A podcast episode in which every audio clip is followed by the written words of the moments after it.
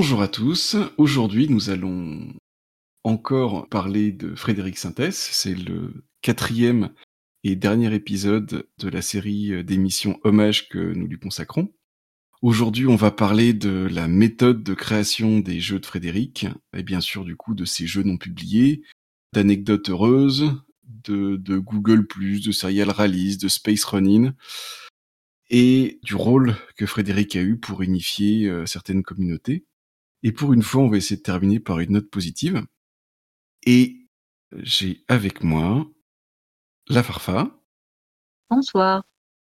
Et Myst. Bonjour. Je propose qu'on commence par parler eh bien, de la méthode que Frédéric suivait pour euh, créer ces jeux. Pour l'instant, on n'a pas trop parlé. Et euh, je pense que ça peut intéresser pas mal de monde. Je suis Gaël Sacré, euh, je me définis comme auteur de jeux de rôle avant tout, notamment Happy, Happy Together, euh, Cozil et euh, récemment Saga Heroic. Quand je crée des jeux aujourd'hui, c'est clair que euh, tout ce que j'ai appris de Fred euh, infuse encore euh, énormément. Quoi. Avec le temps, j'ai développé, on va dire, mes propres réflexions. J'ai été explorer des choses qui, qui n'intéressaient pas forcément autant que ça Fred, mais il y a énormément de choses aujourd'hui que j'utilise encore pour, créer, pour créer mes jeux parce que parce que voilà il y a tellement de concepts en fait euh, théoriques ou même de, conseils pratiques hein, c'est pas seulement de la théorie abstraite c'est vraiment euh, euh, des Christophe Guillaume Beclet modérateur du forum Silent Drift dédié aux jeux de rôle indépendants moi c'est surtout en tant qu'auteur de jeux et de ces théories incarnées que que je retiens quelque chose. Ouais beaucoup d'inspiration, beaucoup d'admiration pour Frédéric. Voilà comment on gère un playtest, comment on gère les retours d'un playtest.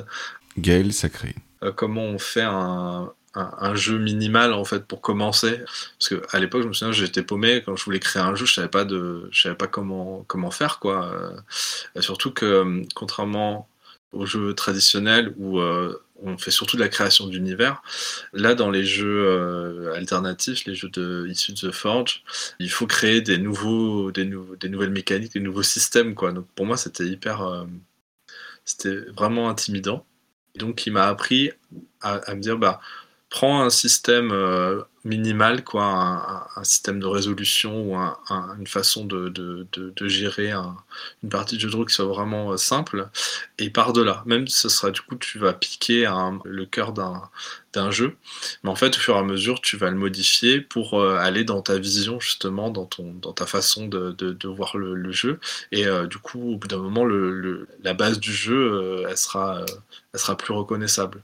Ou alors tu vas mettre tellement de, morceaux de jeu en fait issus de, plein de, ça. Souvent on dit pour créer un jeu original, c'est pas tant euh, le jeu en lui-même qui est original, c'est qu'en fait on, pique plein d'éléments de d'autres jeux de rôle dont on a apprécié et qui, qui, s'impliquent bien évidemment, qui ont une cohérence avec ce qu'on veut faire dans son propre jeu. C'est pas original, on prend des petits morceaux et puis on, on refait son propre euh, jeu. Euh, je pense que c'est un peu comme ça pour tous les trucs euh, artistiques et, et finalement ça décomplexe un peu. On fait jamais rien de neuf, on digère les choses et on, recrée derrière, je pense. On se l'approprie et on le refait à sa sauce, quoi. Oui. Partir de, quelque chose d'existant, c'est déjà une première étape, et puis peut-être qu'à la fin du chemin, ça fera quelque chose de vraiment original, mais mais c'est vrai que pour partir, pour. Euh, enfin, déjà, ça aide à évacuer l'angoisse de la page blanche, euh, pas savoir par où commencer, par quel bout prendre son projet. Euh. Mmh. Et je pense que dans, toute démarche créative, bah, il y a toujours des influences, des, inspirations, quelles qu'elles soient. Mmh. Et puis une fois qu'on a une idée, l'important dans la démarche de Frédéric, c'était de la tester assez vite pour savoir si c'était une idée qui tenait la route. Alors, la méthode, bah, je connais la partie qui était rendue publique sur Silent Drift. Christophe Guillaume Buckley. Donc, il y a énormément de tests. Fred testait énormément ses jeux. pas mal de gens l'aidaient aussi à faire des tests externes en dehors de lui. Mais je sais que lui, il testait beaucoup ses jeux, il réfléchissait énormément à, ses règles.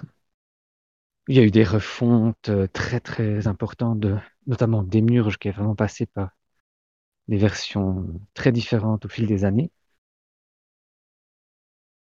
Ouais, un travail de polissage, de tronçonnage, de refonte.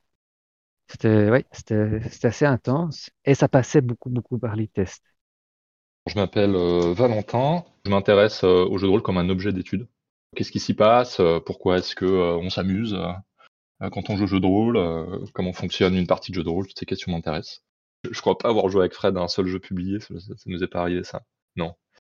C'était vraiment jamais le, le, moment parce qu'en fait, avec sa santé déclinante, c'était difficile pour lui de trouver l'énergie de jouer.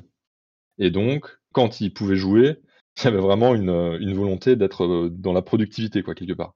Si on joue, c'est faut que ça serve, quoi, parce que c'est tellement important de playtester que euh, voilà, si on a un peu de temps pour jouer, autant que ça, ça serve à ça. Et donc du coup, euh, la manière dont on jouait, c'était euh, instrumental, quoi. On se faisait voilà des, sessions de des fois 15 minutes de test d'un petit truc, des fois deux heures c'était un, proto qui se crachait. Et ces moments de jeu, c'est des moments de, grande vulnérabilité en réalité, puisque en, général, on, bosse beaucoup plus qu'on le voudrait sur des, sur des prototypes. On met beaucoup, beaucoup plus de soi qu'on le voudrait, ou enfin, ça dépend des gens, mais je, je, sens bien que quand quand il y a des gens qui arrivent avec un prototype qui ne savent pas du tout si ça va marcher ou pas, il y a de l'angoisse, il y a, y a, de l'appréhension. on aimerait beaucoup que ça fasse exactement ce qu'on veut, mais en même temps, c'est pas du tout sûr. Donc il y a déjà cette cette partie-là du du test. Et en même temps, on teste avec des gens qui euh, sont eux-mêmes des designers, qui ont un regard critique acéré, euh, qui vont nous faire 12 000 retours à la fin de la partie. Donc, c'est des moments qui sont finalement très intenses, en fait, et très éprouvants. Et donc, à chaque fois, c'était comme ça, dans, une bienveillance totale. Et puis, c'est un plaisir, quelque part, de, de montrer le résultat de son travail et, euh, et de, de, de, ce qu'on a envie de développer, en fait. Et donc, c'est comme s'il y avait deux jeux à chaque fois dans, dans, nos, dans nos parties. Le premier jeu qui est le, le, le jeu réel, réfléchir à quel dé on doit lancer, euh, quoi faire avec notre personnage. Et, ça, c'était une première manière de, comprendre ces, ces, situations. Une deuxième manière, c'était de se dire, bah, on, était tous les deux, ou euh, les gens qui étaient là, à réfléchir à comment euh, fonctionne le jeu auquel on est en train de jouer. Ces deux strates qui étaient très, euh, très, très euh, énergivores en réalité, c'est pour ça qu'on pouvait pas jouer très longtemps non plus en général. Et, c'était toujours extrêmement bienveillant et, très riche et on passait très souvent plus de temps à débriefer qu'à jouer, quoi, du coup. Je m'appelle Fabien Hildvagne, je participe au mouvement de jeu de rôle indépendant depuis à peu près son, apparition en France, un peu après. Ça, c'est un truc qui me faisait remarquer Valentin, c'est que Fred, ses jeux publiés n'existaient que sur une nécropole de, jeux non publiés. Parce qu'en en fait, il testait, quoi testait très souvent rapidement ses jeux. Ce que, Valentin, par exemple, c'est une éthique de, travail qu'il a, qu'il a reprise, développée euh, et affinée, qui s'est appropriée. Donc il y a plein de jeux de Fred qu'on testait et qui étaient des jeux euh, qui étaient pas, qui étaient des jeux qui n'étaient pas bons. Mais c'était, enfin, simplement on testait au moins pour voir ce qu'il, ce qu'il avait dans le ventre. Faut pas avoir peur, quoi. C'est une méthode. Euh de la... du crash, quoi. Enfin, effectivement. Ouais. Euh... ouais, ouais. Bah, je pense, je sais pas si c'est la façon dont, dont il a fait pour ses premiers, enfin, ses premiers essais et tout ça, mais, mais à la fin, c'était effectivement comme ça qu'il se testait ses idées euh, très vite, ouais. Ouais, c'est sûrement la bonne méthode, hein, parce que si c'est pour euh, peaufiner un jeu euh, tout seul dans son coin pendant plusieurs mois, sans jamais le tester, puis qu'à la fin, en fait, il est vraiment pas jouable, c'est du temps perdu. Mmh. Ouais. C'est un peu de la déception d'y avoir passé autant de temps et, et se rendre compte que bah, bah non, ça marche pas quoi. Ouais. D'où l'importance, à mon avis, de, de tester avec des gens, euh, enfin, les premiers playtesters, il faut que ce soit des gens en qui tu as suffisamment confiance pour euh, savoir qu'ils vont quand même te faire des retours utiles et qu'ils vont pas juste te passer la pommade, et à la fois assez bien les connaître pour pas le prendre mal, quoi. Mmh. Ben, on revient sur euh, finalement sur l'art de la critique dont on parlait Mmh. dans Dans le deuxième. dans le deuxième épisode, ouais. Tout à fait. Ouais. Ah oui, ça c'est sûr que quand on, fait tester son jeu, f- bah, le, but c'est d'avoir des retours quand même. euh, Oui, bien sûr. Mais euh, moi, j'avais écouté un podcast qui concerne l'écriture de fiction, quoi, de romans, nouvelles, etc. Et il disait un truc euh, un peu euh, semblable. Il disait que ça vaut le coup d'avoir des relecteurs, mais d'avoir des relecteurs différents, quoi. D'avoir des relecteurs euh, un peu enthousiastes pour pas se décourager, d'avoir des relecteurs euh, pour tel type de retour, euh, des relecteurs pour tel type d'autres retours. Et peut-être que pour les jeux, c'est pareil aussi. hein. Et finalement, euh, on peut être auteur indépendant, mais, mais il faut bâtir autour de soi une communauté de, de personnes qui sont capables de nous faire des retours. C'est marrant sinon que tu parles de l'écriture, parce que justement, le passage à l'écrit, enfin, une fois que tu as eu une bonne idée, euh, éventuellement t'as acheté tes notes euh, sur un bout de papier, euh, et puis et puis t'as testé euh, du coup avec de bons relecteurs. Le problème après, ça va être d'arriver à, à rédiger des, des règles qui soient compréhensibles par d'autres. Et ça, c'est une autre paire de manches. Je m'appelle Guillaume Jantet, auteur de jeux indépendants à mes heures perdues, aussi illustrateur euh, de jeux indépendants. C'était intéressant de voir à quel point il était organisé dans, dans sa façon de travailler, euh, à quel point c'est, euh, il avait des, des, plans déjà hyper détaillés de ses jeux avant même d'avoir écrit le moindre truc dedans. Enfin, c'était assez impressionnant. Alors que moi, j'ai pas du tout la même façon de. Il y a des choses sur lesquelles il n'était pas bon aussi. Fabien Ilvine. La qualité des textes, la clarté des textes, par exemple, c'est quelque chose qu'on, qu'il a beaucoup, beaucoup euh, retra- retravaillé, qu'on a beaucoup travaillé ensemble. Je pense que il sera d'accord avec, euh, il sera d'accord avec moi euh, là-dessus, pour rendre les textes plus, plus accessibles, quoi. La seule chose, s'il fallait relativiser, c'est que Frédéric Sintès parlait bien mieux qu'il écrivait.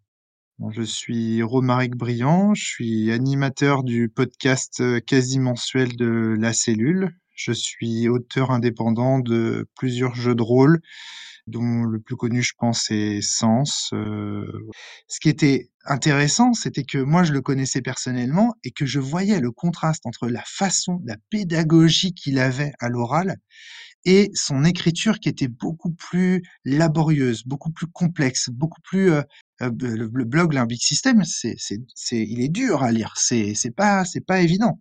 Je sais qu'il y a eu des, batailles euh, énormes sur les relectures de, certains de ces jeux pour clarifier certains propos. euh. Donc il a aussi une certaine forme euh, euh, euh, d'obscurité dans l'écriture. euh.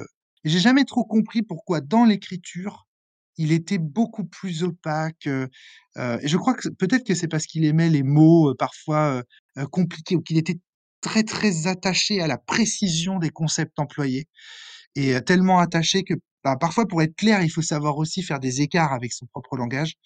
Et c'est peut-être ça. euh, peut-être qu'au final, au final, même ça, ça reflète son exigence. Euh, je pense que Magali, son épouse, a dû l'aider sur certains passages, ou rédiger même un exemple de partie ou l'autre. Christophe Guillaume Buckley. Ça aussi, ça passait par des relectures. Moi, je me rappelle avoir relu Prosopopée, un peu Démiurge aussi. En tout cas, certaines versions. Ah je m'appelle euh, Thomas Munier. Dans le domaine du jeu de rôle, je suis euh, principalement euh, auteur. Et puis, je fais aussi pas mal d'articles de théorie. J'ai un blog qui s'appelle outsiderart.blog. On va trouver un peu toutes mes productions. Je pensais que c'était entre guillemets, il y avait une recherche de relecture euh, par les pairs, quoi. C'est-à-dire qu'on était sur les forums on Silent Drift, puis les ateliers imaginaires, et on se soumettait en fait un peu nos jeux les uns aux autres, quoi.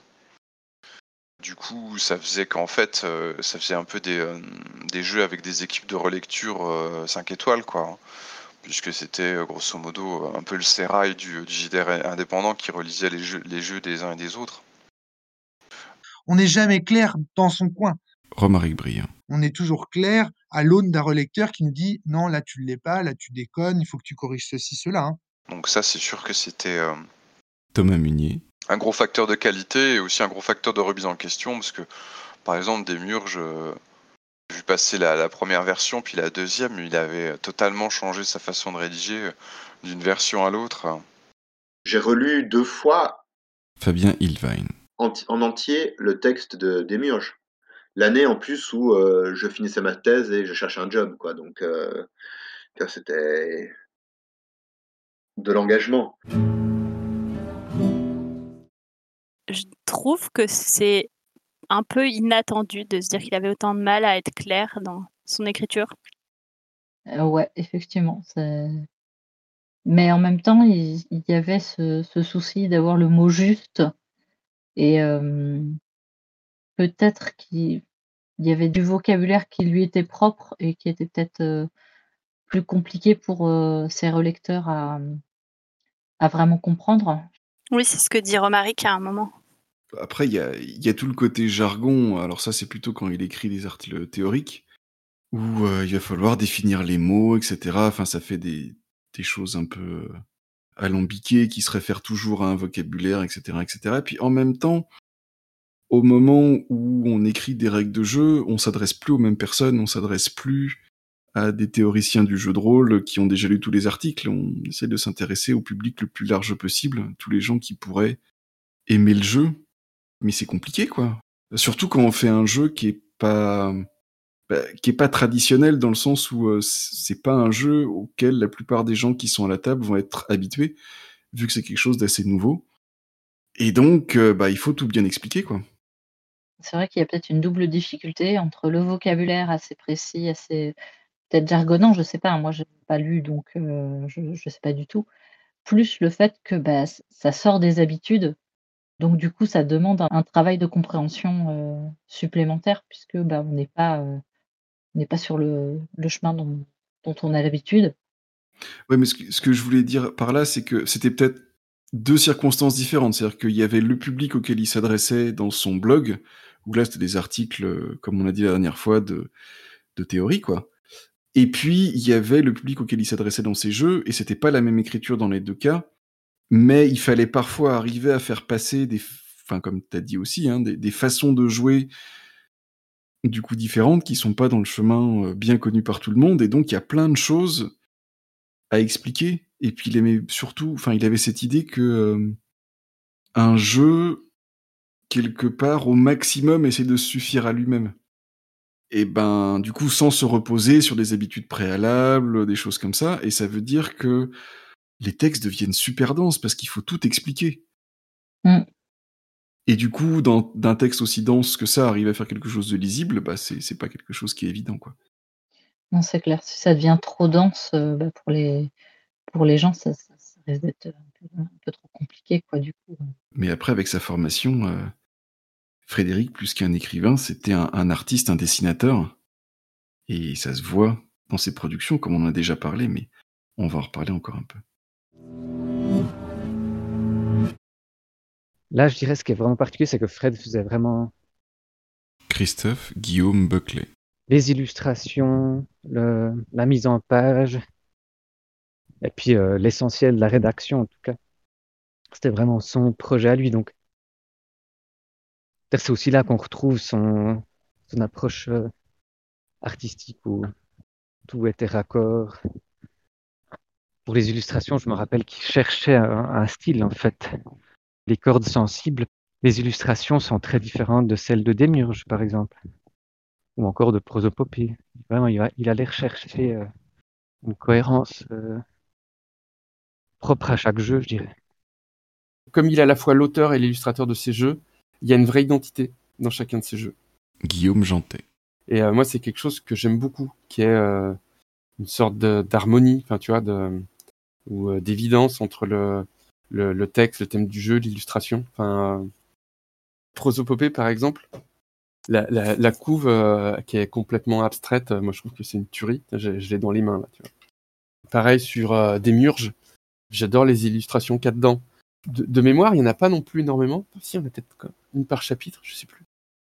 Mais je les trouve enfin, super belles et puis à chaque fois, elle, vraiment, te raconte une histoire, quoi.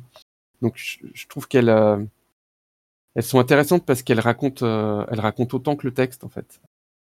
Et ce que j'apprécie aussi, c'est euh, autant sur Prosopopée que Démurge, c'est qu'il y a un côté hyper épuré, hyper graphique sur la couve. Alors que d'habitude, effectivement, les, jeux de rôle font un peu l'inverse.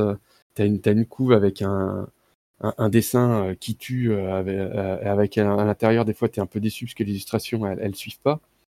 Et, lui, enfin, en tout cas sur Prosopopée et, euh, et Démurge, t'as une couverture hyper épurée, hyper, comment dire, un peu symbolique, un peu, et en même temps pleine de couleurs, que moi j'apprécie vraiment beaucoup. Et à l'intérieur, tu as des, euh, des, des illustrations qui sont vraiment euh, hyper léchées. Alors elles sont en noir et blanc, mais hyper léchées avec un souci du détail. euh. Enfin, je trouve que c'est aussi une vraie générosité, quoi. Et à la fois une vraie conf... Enfin, je trouve qu'il y a un vrai choix artistique, quoi. Et ça, j'a- j'aime vraiment beaucoup. de faire tout et effectivement ça peut que renforcer la cohérence parce qu'il y a certains jeux un peu classiques où je pense que c'est des illustrations de commande, j'imagine. Oui, ce qui peut être très bien fait, hein, mais euh, Oui, mais tu as intérêt à avoir une bonne communication avec le dessinateur en fait. Faut vraiment pas que ce soit juste l'éditeur qui choisisse et ouais. Mm. Ouais, c'est des trucs dont on a parlé quelques fois sur Radio Rollist de comment arriver à, à pitcher euh, son illustration, euh, enfin l'illustration qu'on veut à, à un illustrateur euh, extérieur. Je crois qu'on en a parlé quand Michael euh, interviewait euh, les créateurs euh, de Donjons et compagnie. On a parlé un peu de ça. Mais ouais, clairement, c'est quelque chose de, enfin quelque part euh, plus compliqué euh, de pouvoir transmettre ce qu'on veut, mais en même temps, enfin comment dire, on n'est pas obligé de tout savoir faire, quoi. On peut déléguer. Même Oui, certaines choses peuvent se faire en parallèle. mais euh, il y a, ça me fait penser à sur la route de Chrysopée, Ouais. euh, dont là tout de suite j'ai oublié l'autrice, mais euh, Euh, Morgane Régnier, je crois. oui, je pense. Et elle, elle disait, j'avais entendu un podcast où elle disait que l'illustratrice, elle avait tenu à ce qu'elle partage les droits d'auteur, ou enfin en tout cas euh, 50-50, parce qu'elle estimait que l'identité de- du jeu était autant portée par les illustrations que par son texte et son jeu à elle. Et donc du coup, elle, en gros, elle avait tenu à ce qu'elles aient un, un statut de co-autrice alors que s'était partagé le travail. Donc c'est la même, euh, à mon avis, c'est la même démarche d'hyper-cohérence euh, euh, Mm. de- qu'avait Frédéric, Mm. sauf que tout le monde n'est pas capable de- de- d'illustrer, quoi. Oui, voilà, lui, il, il pouvait, puisque c'était Oui, formation euh, d'origine, donc euh, ça faisait sens qu'il qu'il reste dans. Ça, ça, ça, ça renforçait la cohérence euh, du jeu. Lui, il- bah forcément, euh, l'intention euh, qu'il voulait y mettre, euh, il la Mm. comprenait mieux que personne, puisque c'était son jeu. Je pense que chez Fred, l'idée de, de tout faire euh, lui-même, c'était vraiment Gaël Sacré. essentiel parce que il avait une vision, euh, sa vision d'auteur, et qu'en fait, chaque euh, élément du jeu de rôle, que ça soit dans l'écriture, dans euh, la mise en page, dans les illustrations, allait dans, dans le sens en fait de cette vision-là. Et donc, je pense que pour lui, c'était difficile de se dire, je vais confier ça à quelqu'un d'autre parce que euh, il, voyait, je pense, de A à Z où il voulait en venir avec ses créations. Et c'était parfois même difficile. Jeu comme Démurge, j'ai eu énormément, énormément de d'itérations. Et pourtant, il y a eu des versions qui fonctionnaient très, très bien. Donc, pour lui, le but, c'était pas de créer un jeu qui fonctionnait, ou même qui, qui marchait d'un point de vue euh, commercial, mais pour lui, il fallait que le jeu lui corresponde à, ce qu'il voulait faire, à son enjeu de game design, à son enjeu artistique, quoi. Qu'est-ce qu'il veut euh, faire éprouver quand on joue à son jeu. Et tant qu'il n'y arrivait pas, tant qu'il n'était pas à ce point-là, euh, eh bien, il il va dire mon jeu est terminé, quoi. Donc euh, c'est pour ça que ça a, mis, par- ça a mis beaucoup beaucoup de temps et malheureusement il n'a pas pu euh, tout, euh, tout terminer parce qu'il avait vraiment ce souci du détail. Euh, chaque chose doit être cohérent par rapport à ce qu'il ce qu'il a envie de dire, de raconter. Ça reste dans la lignée de ce qu'on a déjà entendu, je pense, de vouloir Mm. absolument que tout soit très clair. euh, et euh, effectivement, même si le processus avait l'air un peu plus compliqué pour l'écriture en, tant que tel, euh, ben, c'est aussi difficile parce que euh, tout doit être absolument euh, à sa place avec, exactement, ce qu'on ce qu'il voulait et tout. Ça colle. Je m'appelle Nicolas, on m'appelle Ours ou Shizumaru sur le net. À mon sens, une des choses les plus marquantes sur les, sur les jeux de Frédéric, c'est la clarté de leur intention, que ce soit dans le cas de Prosopopée ou dans le cas de Démiurge, le fait que, quel que soit le processus qui a amené le produit final, quand on observe le produit fini, le bouquin à la fin, il annonce très clairement à chaque étape quelle est l'intention mise en place, quelle est l'intention de chaque mécanique, quel est l'objectif de tel effet esthétique, quelles sont les inspirations parmi lesquelles puiser pour euh, retrouver l'effet qu'il a, a cherché en l'écrivant, particulièrement dans le cas d'un loisir où les produits vont avoir tendance à avoir beaucoup sinué en chemin avant d'arriver à leur forme finale et très souvent ils vont arriver dans leur forme finale avec énormément de restes de réflexion caduques encore dans leur corps. Par rapport à ça, j'ai vraiment cette sensation que, que Frédéric avait une tendance à, je dirais pas forcément garder en tête son intention initiale, mais garder en tête que son produit fini va devoir avoir une cohérence. Et effectivement, il apportait ça avec énormément de travail sur énormément de détails pour s'assurer que à la fin, ce qui reste est exactement ce qu'il voulait exprimer et pas autre chose.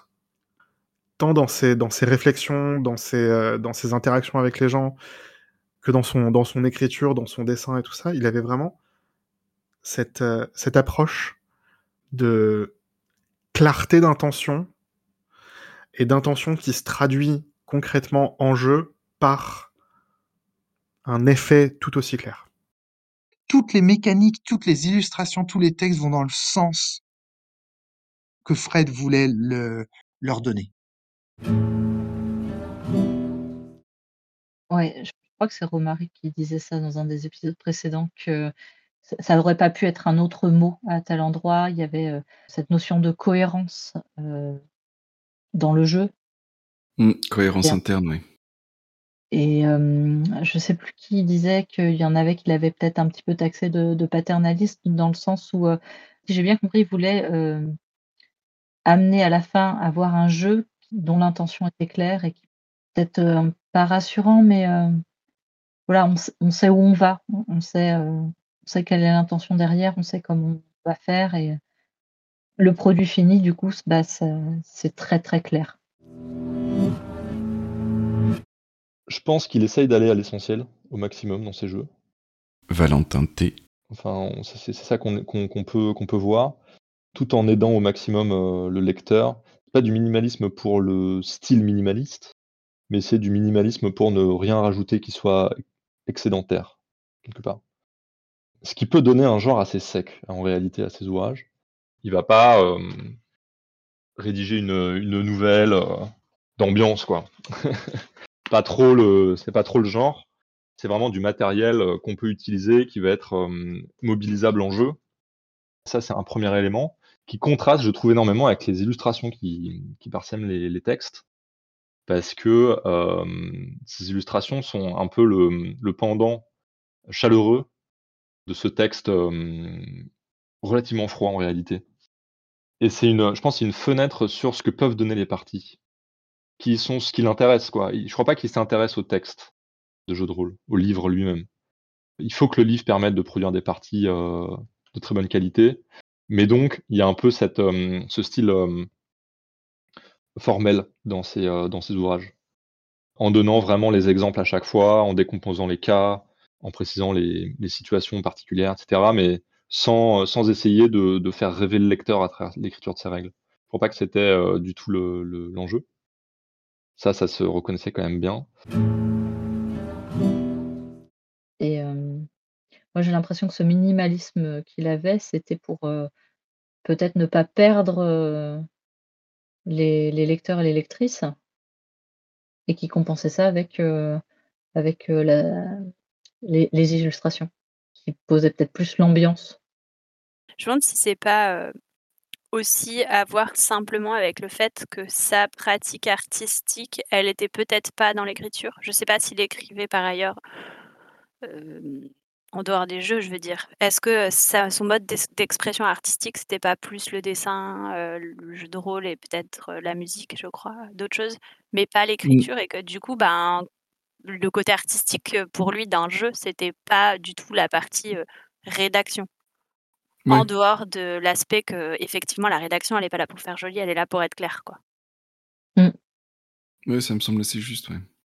Ouais. Oui, parce qu'il a écrit des chansons, mais c'est pas la même chose que d'écrire des longs textes, heu Mmh. heu, des nouvelles, heu, de des romans, de la poésie, que sais-je, enfin, c'est c'est pas la même chose, quoi.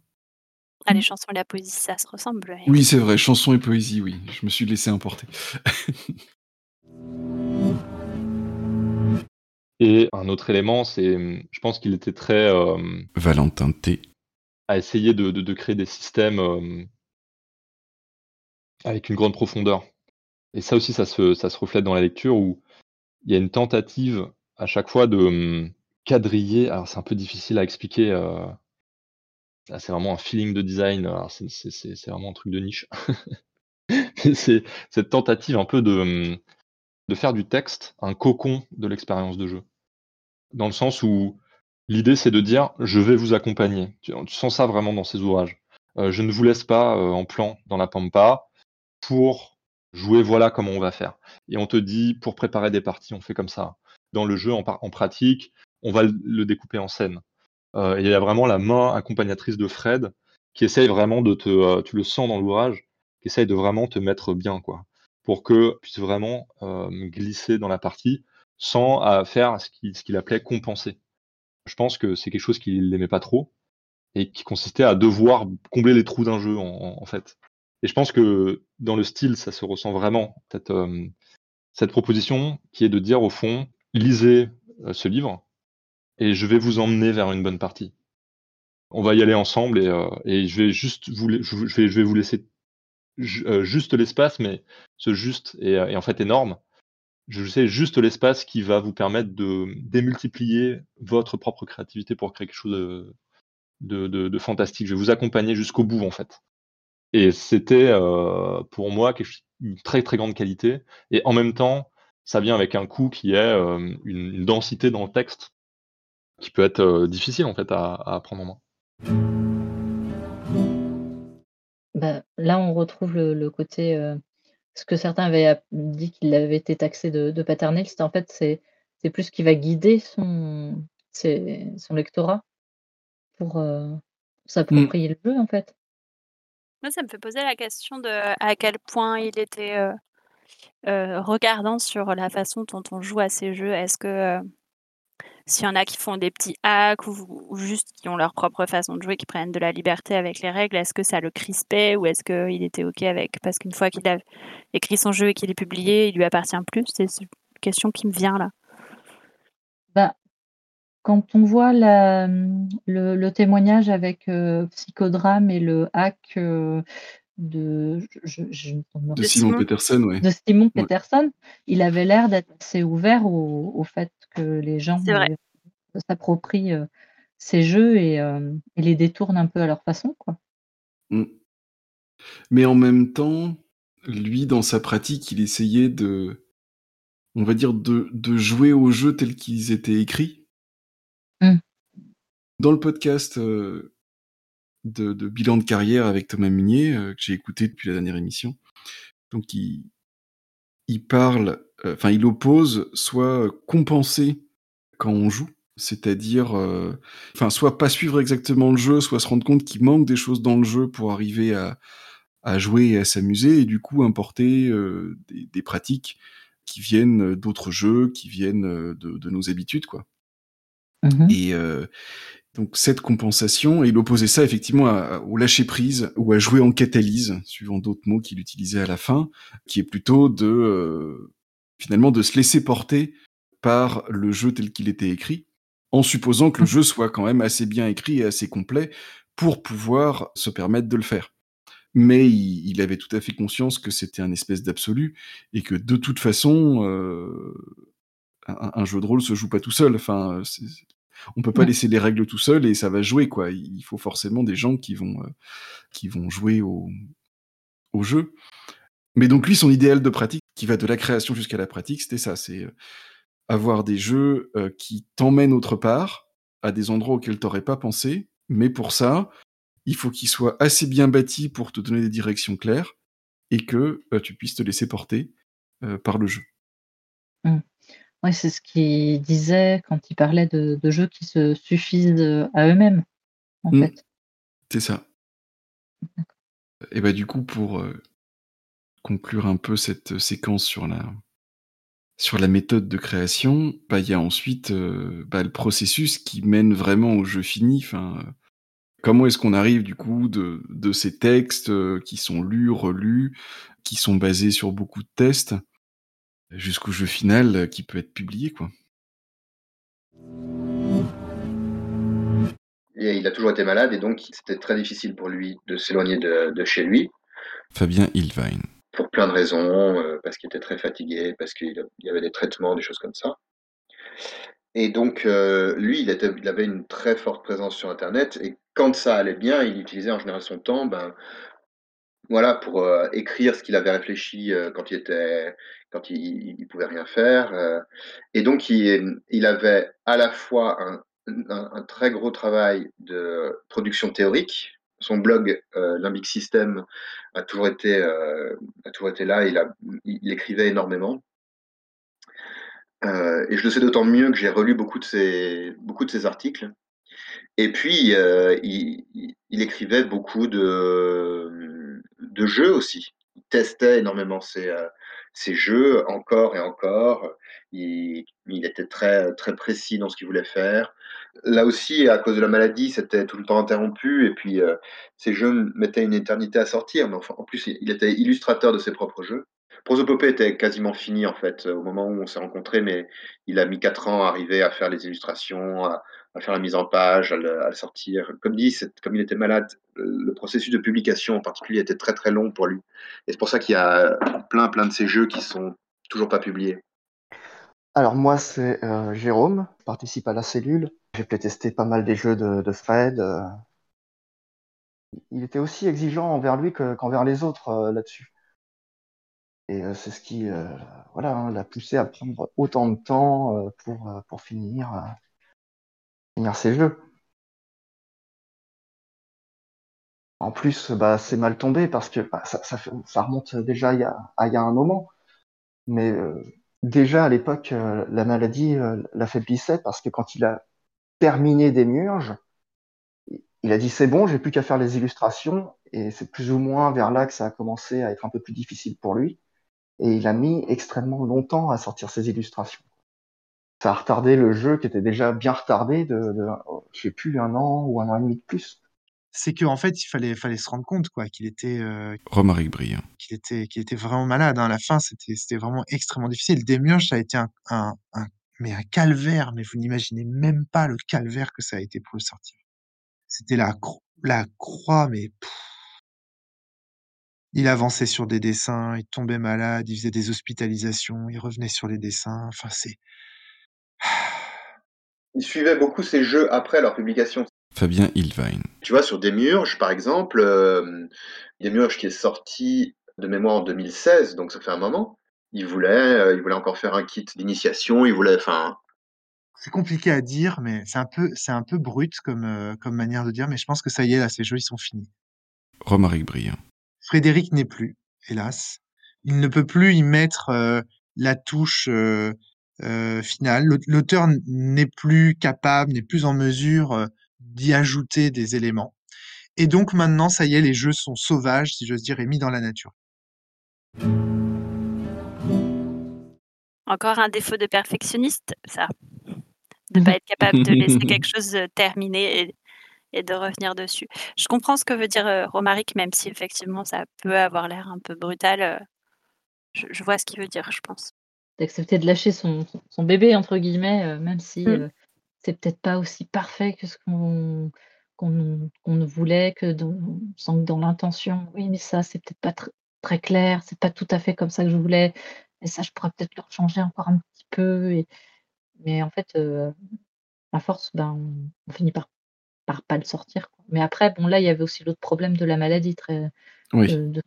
C'est pas je sais pas si c'était tant un problème de perfectionnisme, sûrement en partie, mais aussi un problème qu'il était, hem, empêché par, heu, par sa maladie qui qui le ralentissait, en fait, dans dans son travail.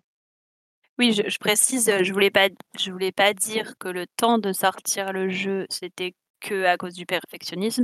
Je voulais dire, heu, que de ce que j'ai compris que Romaric a dit, heu, même un jeu publié revenait dessus. J'ai peut-être mal Mmh. compris.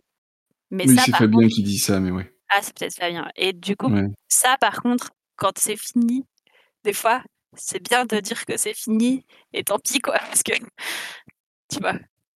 Oui, oui, mais sur, heu, sur le cas précis dont Fabien parlait, c'est des murges. Je pense qu'il y a un côté, heu, il était peut-être un petit peu déçu, peut-être du manque d'écho qu'a eu la sortie du jeu, parce que c'est vraiment un jeu qui voilà, où il a mis très, très longtemps à le faire, heu, qui est passé par plein, plein d'étapes. C'était vraiment son enfin, son grand œuvre, quoi. Mmh. Et par rapport à Prosopopée qui a eu un beaucoup, beaucoup d'écho, finalement Démiurge a été un petit peu plus confidentiel et peut-être parce qu'il était un petit peu plus difficile d'accès. En tout cas, c'est ce que se disait Frédéric et c'est pour ça que ce qu'il voulait faire, c'était un kit d'initiation. D'accord. Pour se dire, bah, voilà, essayer de rendre le jeu plus accessible pour que, bah, tout le travail qu'il avait mis soit toujours là et donc là, il y a il y a tout ce qu'il veut mettre dans le jeu, il y a pas de problème. Mais en plus de ça, avoir un espèce de en gros, être capable de faire la courte échelle aux aux gens qui veulent découvrir Mmh. son jeu, quoi. Le le rendre encore plus accessible, quoi. Ouais. Je je sais pas du tout si c'est si c'est général, en fait, heu, enfin, Ah Fabien dit que que que Frédéric suivait beaucoup ses jeux après publication. Il a sorti Prosopopée. Il me semble qu'il était pas question d'un supplément pour Prosopopée. Bon, à un moment donné, on avait parlé de faire une traduction anglaise, heu, qui est qui est déjà quasiment faite, mais bon, voilà on verra bien, heu, de quelle façon ça pourrait sortir, mais est-ce que c'est vraiment c'est pas une extension de la gamme, quoi, c'est juste, heu, Mmh. avec le même jeu, l'amener à des publics différents, quoi. Moi, c'est l'impression que j'ai, en tout cas. Mmh. OK. Le grand œuvre, heu, dans un jeu qui parle d'alchimie. C'est marrant. Oui, ça m'a échappé, mais oui, À propos. Et du coup, je pense que c'est un bon moment pour parler des bah, en fait, de tous les jeux, enfin tous, sûrement pas, mais en tout cas d'une partie, des jeux non terminés, bah, qu'il avait toujours dans ses tiroirs. Bah, certains sont sûrement pas en état de pouvoir sortir, mais il y en a d'autres, bah, qui sont au minimum intéressants, quoi. Il y avait un projet de jeu, heu, après, heu, donc heu, Fullmetal Alchemist, il voulait faire un jeu basé sur, heu, Hunter x Hunter. Jérôme S. Donc encore une fois, un manga qu'il avait essayé d'analyser, notamment pour la structure des combats, parce que là, il voulait faire un truc un peu plus ludique, où, on puisse avoir des secrets et non, en fait, j'avais caché une pierre dans le sol qui fait que ça et où on aurait écrit sur des papiers à l'avance. Assez difficile, parce que faire des jeux comme ça où il y a des rebondissements en combat, mais où on improvise les rebondissements, ça va, mais quand on doit les prévoir à l'avance et qu'ils marchent à l'avance. Donc au début, il y avait un système de papier sur lesquels on écrivait des secrets, qu'on retournait, ça marchait pas, puis après il y a eu enfin il y a eu plein de systèmes différents ensuite et et ça commençait vraiment à devenir intéressant. Je pense qu'il aurait fallu encore 10 ans, hein, pour que le jeu soit fini comme pour Démiurge, mais c'était les balbutiements d'un projet qui commençait vraiment bien à prendre forme. Ça faisait, heu Heu, je m'appelle Maxime Tepp, je suis illustrateur et heu, bah, j'œuvre essentiellement dans le domaine du jeu de rôle. C'est un jeu qui s'appelle Bienvenue à Poudlard, qui ne serait jamais sorti commercialement parce que, bah, parce que, J.K. Rowling et la licence, Harry Potter ne sont pas dans le domaine public. Moi, je suis Guylaine et donc je suis un peu une touche à tout, heu, du monde du jeu de rôle, que ce soit en tant qu'autrice, que joueuse ou que podcasteuse. C'est un jeu qui se, heu, qui se veut, heu, très inspiré, pour ne pas dire, qui se passe dans le monde d'Harry Potter. mais bah, sans licence et sans quoi que ce soit évidemment. Hein. Et donc qui, prend un petit peu ce, cadre de Poudlard et où on joue des étudiants à Poudlard. Donc euh, ça, j'avais bien envie de tester ça. Le fait d'insister Romaric Briand. sur la dimension littérature de pensionnat dans le jeu et pas d'insister sur le côté grandiose des effets magiques de ouf, tu vas pouvoir faire des boules de feu, machin truc. En gros, de moins insister sur le côté magique que sur le côté école et enfant à l'école, etc. J'avais trouvé ça hyper intéressant. Là aussi, tu vois, vachement en adéquation avec la, la sensibilité de Frédéric, en fait, de ce qu'est Harry Potter et compagnie. Il le prend sous le bon angle, pas sous l'angle hollywoodien spectaculaire, mais vraiment sous l'angle d'enfants qui vont à l'école et compagnie. Ça, j'avais trouvé ça dans la thématique et dans le côté, euh, justement, il arrive à faire du, un excellent simulationnisme de ce point de vue-là. Il avait eu une fois l'idée d'un jeu qui s'appelait Loser RPG. Fabien Ilvine. le principe de Loser RPG, c'est qu'on jouait quelqu'un. Donc il y a un, un, joueur et plein de MJ, et chaque MJ, le, joueur essaye de faire un truc très banal, du, du style regarder la télé ou organiser un pique-nique. Et euh, le MJ, les MJ mettaient plein d'obstacles. Et il y avait un côté destination finale parce que tu essayes de te faire des pattes, mais finalement, il y a...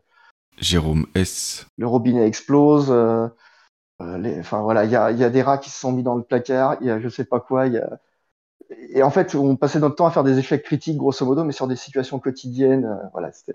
Bref, ça me faisait beaucoup rire comme projet. Bah, moi, je veux dire, est-ce qu'ils existent ces jeux, quoi? Parce que moi, je veux jouer à Bienvenue à Poudlard. À ah, moi, c'est loser, là, la description, j'ai ri. oui, ça a l'air drôle.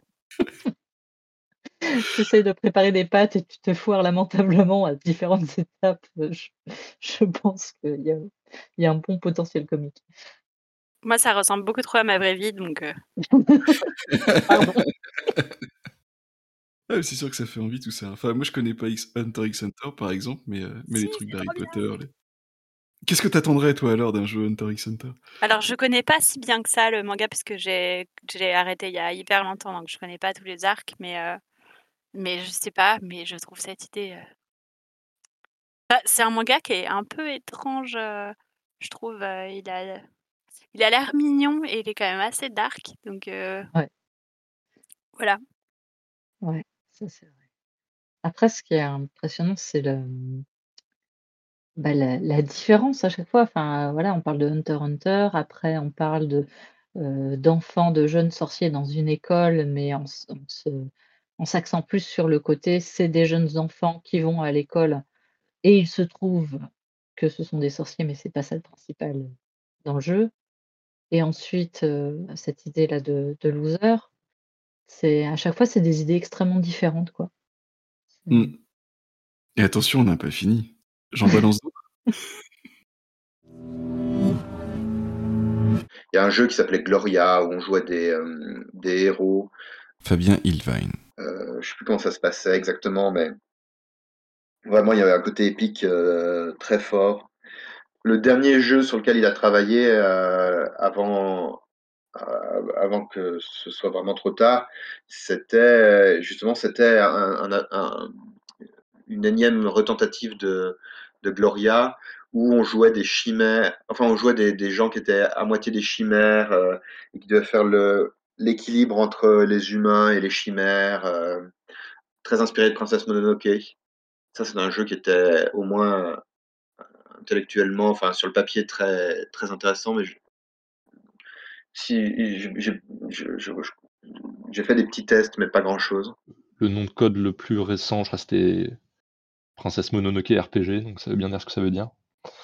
Valentin T. Avec cette idée de jouer des, euh, des personnages qui sont euh, qui subissent une, euh, une, maladie en fait, une sorte de malédiction qui, se, qui se répand dans, tout le corps et en fait il va falloir composé avec cette malédiction qui est créée par des, par des euh, créatures euh, euh, fantastiques, des, chimères. Et en fait, on va devoir éventuellement utiliser le pouvoir de cette, cette malédiction pour essayer de, de vivre dans le monde avec d'autres humains et, ces créatures fantastiques et de, cohabiter, d'arriver à cohabiter et de faire cohabiter tout le monde ensemble. Je suis Anthony ou Tony en général sur les internets Dans Kodama, ce, qui m'avait bluffé, c'était euh, la façon dont il voulait traiter les PNJ.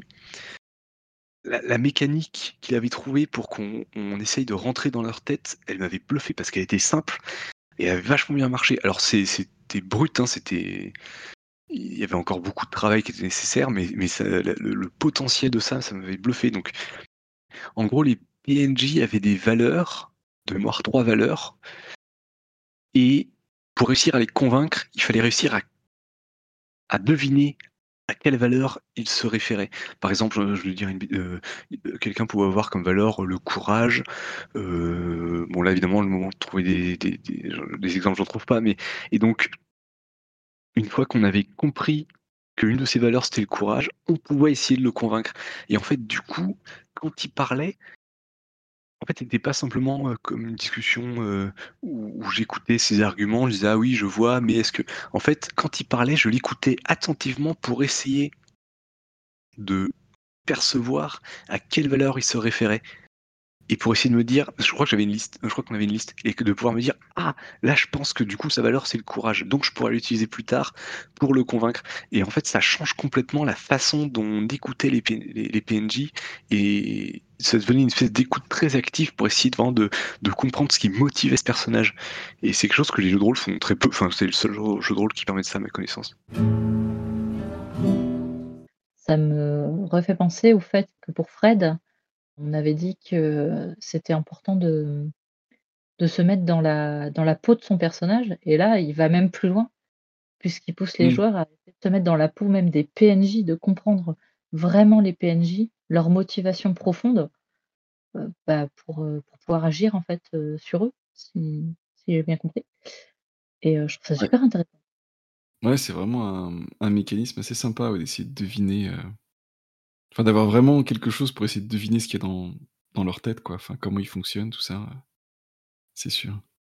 Je pense que c'est un peu à l'opposé de certains jeux de rôle traditionnels où les PNJ, c'est vraiment Mmh. utilitaire et voire tu peux, heu, tu peux, buter, heu, des hordes entières de gobelins et on s'en fiche parce que c'est des gobelins, ils sont naturellement mauvais, donc tu as pas de je dis pas que tous les jeux de rôle classiques le font, mais une partie des jeux de rôle classiques, le fait un peu, quoi. Que il y a pas de réalité dans les personnages, heu, non jou non joueurs, quoi. Oui, Mmh. ça ça va s ça doit donner une importance, heu, aux PNJ qu'il y a peut-être pas dans dans certains jeux plus tradi. Et une empathie. Mmh. Mmh. Et puis là, le le thème de de de Kodama, là, enfin, Princesse Mononoke RPG, là, comme il disait, c'est effectivement très intéressant, là, enfin, se être, heu, dévoré de l'intérieur par une chimère, et et essayer de d'utiliser ses pouvoirs pour, heu, pour tendre vers l'harmonie, quoi, alors que c'est quand même quelque chose qui est en train de nous bouffer. C'est Ashitaka dans Mononoke pour moi. Ouais, exactement, ouais. Et en même temps, moi, je vois je vois une lecture, hem, enfin, on on peut beaucoup reprocher, heu, cette de comment dire? D'essayer de de trouver absolument, des passages de la vie de l'artiste, dans dans l'œuvre, mais Mmh. et là, moi, je vois une lecture assez directe sur, heu, bah, sur la condition de Frédéric, quoi. Oui, ça Oui, ça paraît, heu, ça paraît logique, hein. Enfin, ça paraît pas déconnant, quoi, comme interprétation. Mmh. Un de mes regrets, c'est que, Guillaume Jantet. heu, ça fait ça faisait 2 ans avec, heu, Fred qu'on se disait qu'il fallait qu'on joue à à La Mélodie des orphelins. Donc c'est un jeu où on va jouer des jeunes gamins, heu, un peu à la Dickens et en mode, heu, comédie musicale. Et heu, et moi j'ai trouvé ça absolument génial, notamment parce que c'est un jeu qui te force à au lâcher prise ça fait partie de mes marottes. Depuis le début du covid où régulièrement, dès que ça avait l'air de se calmer, on regardait si on pouvait, trouver un moment et puis, et du coup, voilà, de fil en aiguille, on n'a jamais pu y jouer. Et je n'y ai jamais joué de mon côté. Il m'avait envoyé, m'avait envoyé les règles pour, heu, au pire que je puisse y jouer de mon côté, mais moi je voulais vraiment, heu, faire ma première partie avec lui. C'est sûr que j'y jouerai parce que je le trouve absolument génial ce jeu. Je pense que là, il à un point où il est transmissible. C'est-à-dire qu'il y a pas forcément, d'illustration, mais il y a déjà toute une mise en page, de mémoire, il faut que je le relise, mais il me semble qu'il a déjà choisi la police, il est rédigé, il fonctionne. Il n'est pas euh, mis en forme pour exister en format livre, mais euh, c'est un super PDF. Et ce, jeu, il faut absolument qu'il euh, existe. Dickens, voilà, jouer un, orphelin dans les rues de Londres de la fin du 19e, c'est un truc qui me fait très envie. J'adore cet univers-là. Et le, le fait de chanter, moi, ce que je trouve super intéressant, c'est que tu es obligé d'être dans du lâcher prise. Le but, c'est pas de chanter bien. Le but, c'est d'arrêter de te dire que tu chantes mal. Et, moi, c'est un truc que, que, je trouve génial. On, va faire, évidemment, en plus en impro, je veux dire, ça va être des rimes approximatives, des gens qui chantent faux, des trucs où on, part, on est super content de nous et on se rend compte au bout de, de deux phrases qu'on sait plus quoi dire. Et que tout ça, c'est une magnifique école de s'autoriser à pas être parfait. Et, euh, en ça, moi, je trouve que c'est merveilleux. C'est juste, euh, voilà, ce, cette contrainte qui t'oblige à, à, à, à, Tu mets ton cerveau en off et tu joues, quoi. Bah moi, je vais jouer aussi. Hein. Je trouve ça super intéressant dans l'idée. Et je, je, sais que, par exemple, moi, je serais quelqu'un qui serait vraiment en difficulté parce que le lâcher prise, c'est assez compliqué. Après, ça dépend avec qui, euh, avec qui je serai à la table, mais par exemple, si je jouais à ça avec des gens que je ne connais pas, ça serait un certain challenge, on va dire. Mais du coup, c'est effectivement, c'est très intéressant. Et, euh, et, on en revient en fait de, de, bah, de, de jouer pour, euh, bah, pour évoluer nous-mêmes, en fait, pour apprendre des choses sur nous-mêmes, un peu comme, comme dans le psychodrame, d'une autre façon. Ça nous fait travailler sur nous-mêmes. Là, pour le coup, encore plus en direct, mmh. quoi. Lâcher prise, euh, effectivement, euh, oser pousser la chansonnette euh, alors qu'on est persuadé qu'on chante très faux, qu'on n'a aucun sens de la rime, bah c'est vraiment oser se lâcher, quoi. Ouais. C'est le genre de truc où, où, quand Guillaume me parle de ce genre de, de ce machin-là, en disant Mais si, si, si, regarde, faut lâcher prise. C'est pas que c'est facile, mais le jeu va te pousser dans la bonne direction, etc. Je me dis: «Oui, oui, enfin, on n'est peut-être pas tous construits pareil, quoi». Ouf, là, c'est pas le track, là, c'est enfin bon, bref. Je... Moi, ça me terrorise absolument, ce concept de jeu-là. ah bah, ah. tu te confrontes au regard quand même de, au moins des autres de personnes qui sont à la table. Ouais. Oui, mais tu joues pas à ce genre de jeu avec n'importe qui. Je pense. Et, euh, et je sais pas, mais moi, je pense à un autre jeu, euh, pas du tout de lui, hein, de euh, de Fabien, euh, La saveur du ciel, qui parle de nourriture. Alors, on pourrait penser que c'est safe. Moi, pour moi, c'est vraiment un jeu hyper intime avec qui je, auquel je jouerais pas avec n'importe qui. Mmh. Et euh, ça, on n'a pas tous les mêmes points d'accroche de trop intime trop difficile, quoi. Ouais. Mmh. Moi, je pense qu'une bière et après, c'est bon, hein, je joue à la mélodie des orphelins. Moi, ça pourrait être plus dur, mais par contre, une fois que tu as réussi à lâcher prise, tu as réussi à oser et que tu vois que, bah, en fait, ouais, ça va, ça, ça se passe bien, ça doit être une certaine satisfaction d'être allé au-delà de ce trac que, que, tu peux avoir, quoi. Ouais. Euh, quand tu es sujet à ce trac, à cette peur un petit peu du, du, du regard de l'autre, c'est le genre de jeu où, heu, effectivement, faut tu vas pas jouer, heu, comme tu dis, Myst, avec n'importe qui. Oui, je pense qu'il faut en pas. en confiance et et savoir qu'autour, heu, bah, c'est de la bienveillance, quoi. Parce que sinon, c'est impossible de lâcher prise, je pense. Enfin, moi, personnellement, c'est pas très compliqué. Ouais, mais je pense que ça vient aussi de ton expérience, tu vois? Moi moi, j'ai j'ai chanté en public déjà, en fait, devant des gens, Mmh. heu, que je connaissais pas. Donc heu et je suis pas une très bonne chanteuse, hein, heu loin de là.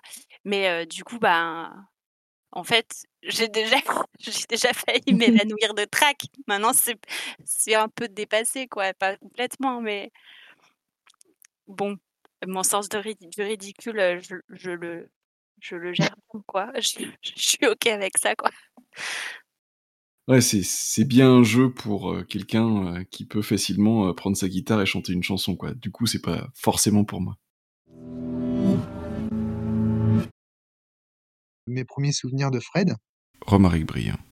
C'est ça, euh, ces discussions euh, euh, dans le centre-ville de Poitiers avec la guitare et tout, entrecoupées de chansons. ils chantaient du Radiohead. je me souviens parce que moi j'étais fan de Radiohead à ce moment-là. C'était assez énorme. C'était assez énorme. Puis et puis c'était simple en fait. Euh, c'était c'était simple. On était juste euh, des des potes euh, qui découvrions le plein de choses euh, ensemble et tout.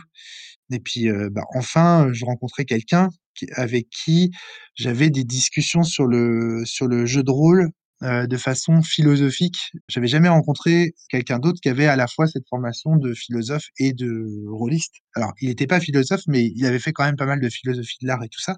Donc on était, puis il avait beaucoup lu, c'était un énorme lecteur, il lisait tout, tout, tout, tout. Il était, il était très, très cultivé, Frédéric. On a traversé la France ensemble avec Fred euh, une fois. On a fait Poitiers-Strasbourg en bagnole. On a discuté JDR sur tout le trajet. C'était trop bien. On allait au Joutes du Téméraire. On a rencontré un, bon copain là-bas. Et quand je suis arrivé là-bas, je me suis tapé la gastro. Et donc Frédéric, qui était, euh, qui était un conducteur plutôt lent, ceux qu'on qu'on voyageait avec Frédéric, bah voilà, c'était quelqu'un qui roulait à 80, qui pouvait rouler à 90 sur une autoroute. hein. Donc euh, c'était particulier. Et le voyage était interminable. Moi, j'étais malade et tout, et à crever.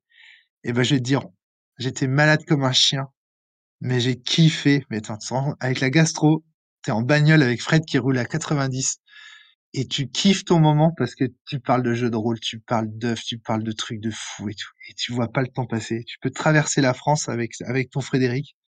Tu vois pas le temps passer, quoi. C'est un de mes plus beaux souvenirs avec Fred. Tu te rends compte qu'avec Fred, avant, on, on- on traversait la France pour aller en convention et tout. On, on revenait, on était mais épuisés, mais on était heureux. Mais à la fin, euh, quand il était trop malade et tout, ben c'était frustrant parce que parce que ben, on avait organisé quelques rencontres où l'idée en fait de se réunir tous les quatre avec euh, Christophe, euh, Fabien et Fred. On a voulu la faire plusieurs, on a voulu faire réaliser cette, ce beau rêve plusieurs fois.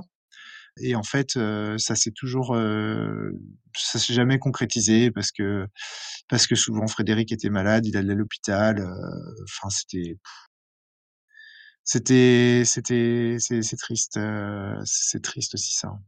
Je crois que j'ai rencontré Fred euh, Fabien Ilvine. début 2010 en, en vrai, comme on dit.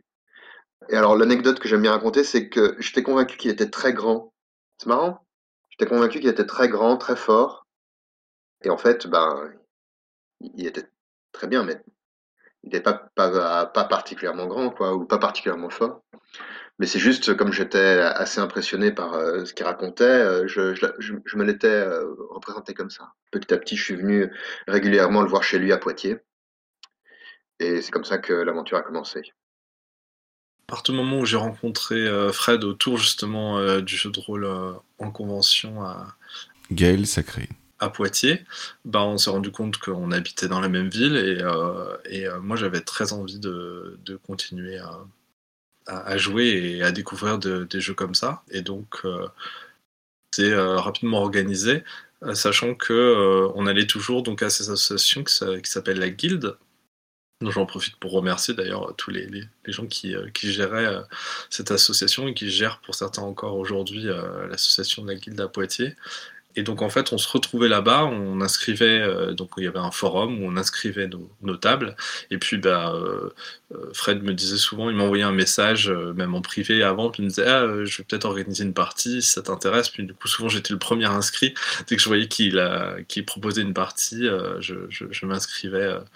Et du coup, à partir du moment où, à partir de ce moment-là, en fait, j'allais à la guilde quasiment que pour jouer à que, pour jouer avec, euh, avec Fred, parce que j'avais vraiment envie, j'avais vraiment soif de découvrir euh, tout- tout ces, toutes ces théories, tous ces jeux, puis discuter avec lui, parce que, comme je l'ai dit, c'était vraiment une sorte de coup de foudre intellectuel. Et, euh, et donc, ouais, rapidement, après, on a eu un, petit groupe, on va dire, de, de, de genres euh, réguliers qui s'est formé d'abord, du coup, à la guilde où on allait, et puis après, on a décidé de, jouer à, part, donc on, on allait chez Fred pour, pour faire des parties. Parmi mes meilleures campagnes, mes meilleures euh, parties, euh, c'était vraiment euh, à cette, à cette période-là, à Poitiers, et, à la Guilde, et puis chez Fred. Et quelle était l'ambiance? Ben, C'était c'était très convivial et très cool en fait, parce que Fred en fait n'a jamais été vraiment. La, qualité de la partie pour lui c'était important, mais en même temps, si on ratait une partie, c'était pas grave du tout. Au contraire, on a parfois discuté et on a parfois passé de meilleurs moments autour du- du- d'une partie qui a, raté, que parfois on a, joué juste 15 minutes et on n'a pas du tout réussi à, faire ce qu'on voulait parce que c'était un jeu qui n'était pas encore bien, bien ou alors parce qu'on testait un jeu puis on s'est rendu compte que ça nous plaisait pas du tout. Mais en fait, les discussions qui, euh, ressortaient de ces, échecs, en fait, étaient hyper intéressants et intellectuellement, c'était très, très. euh, euh, ça, bouillonnait, quoi. Donc, voilà, l'ambiance, c'était ça. J'ai des très bons souvenirs de, de parties aussi de, de fiction, quoi, de- dans lesquelles on a joué, mais ce qui me marque souvent quand j'y repense, c'est euh, toutes ces discussions à côté.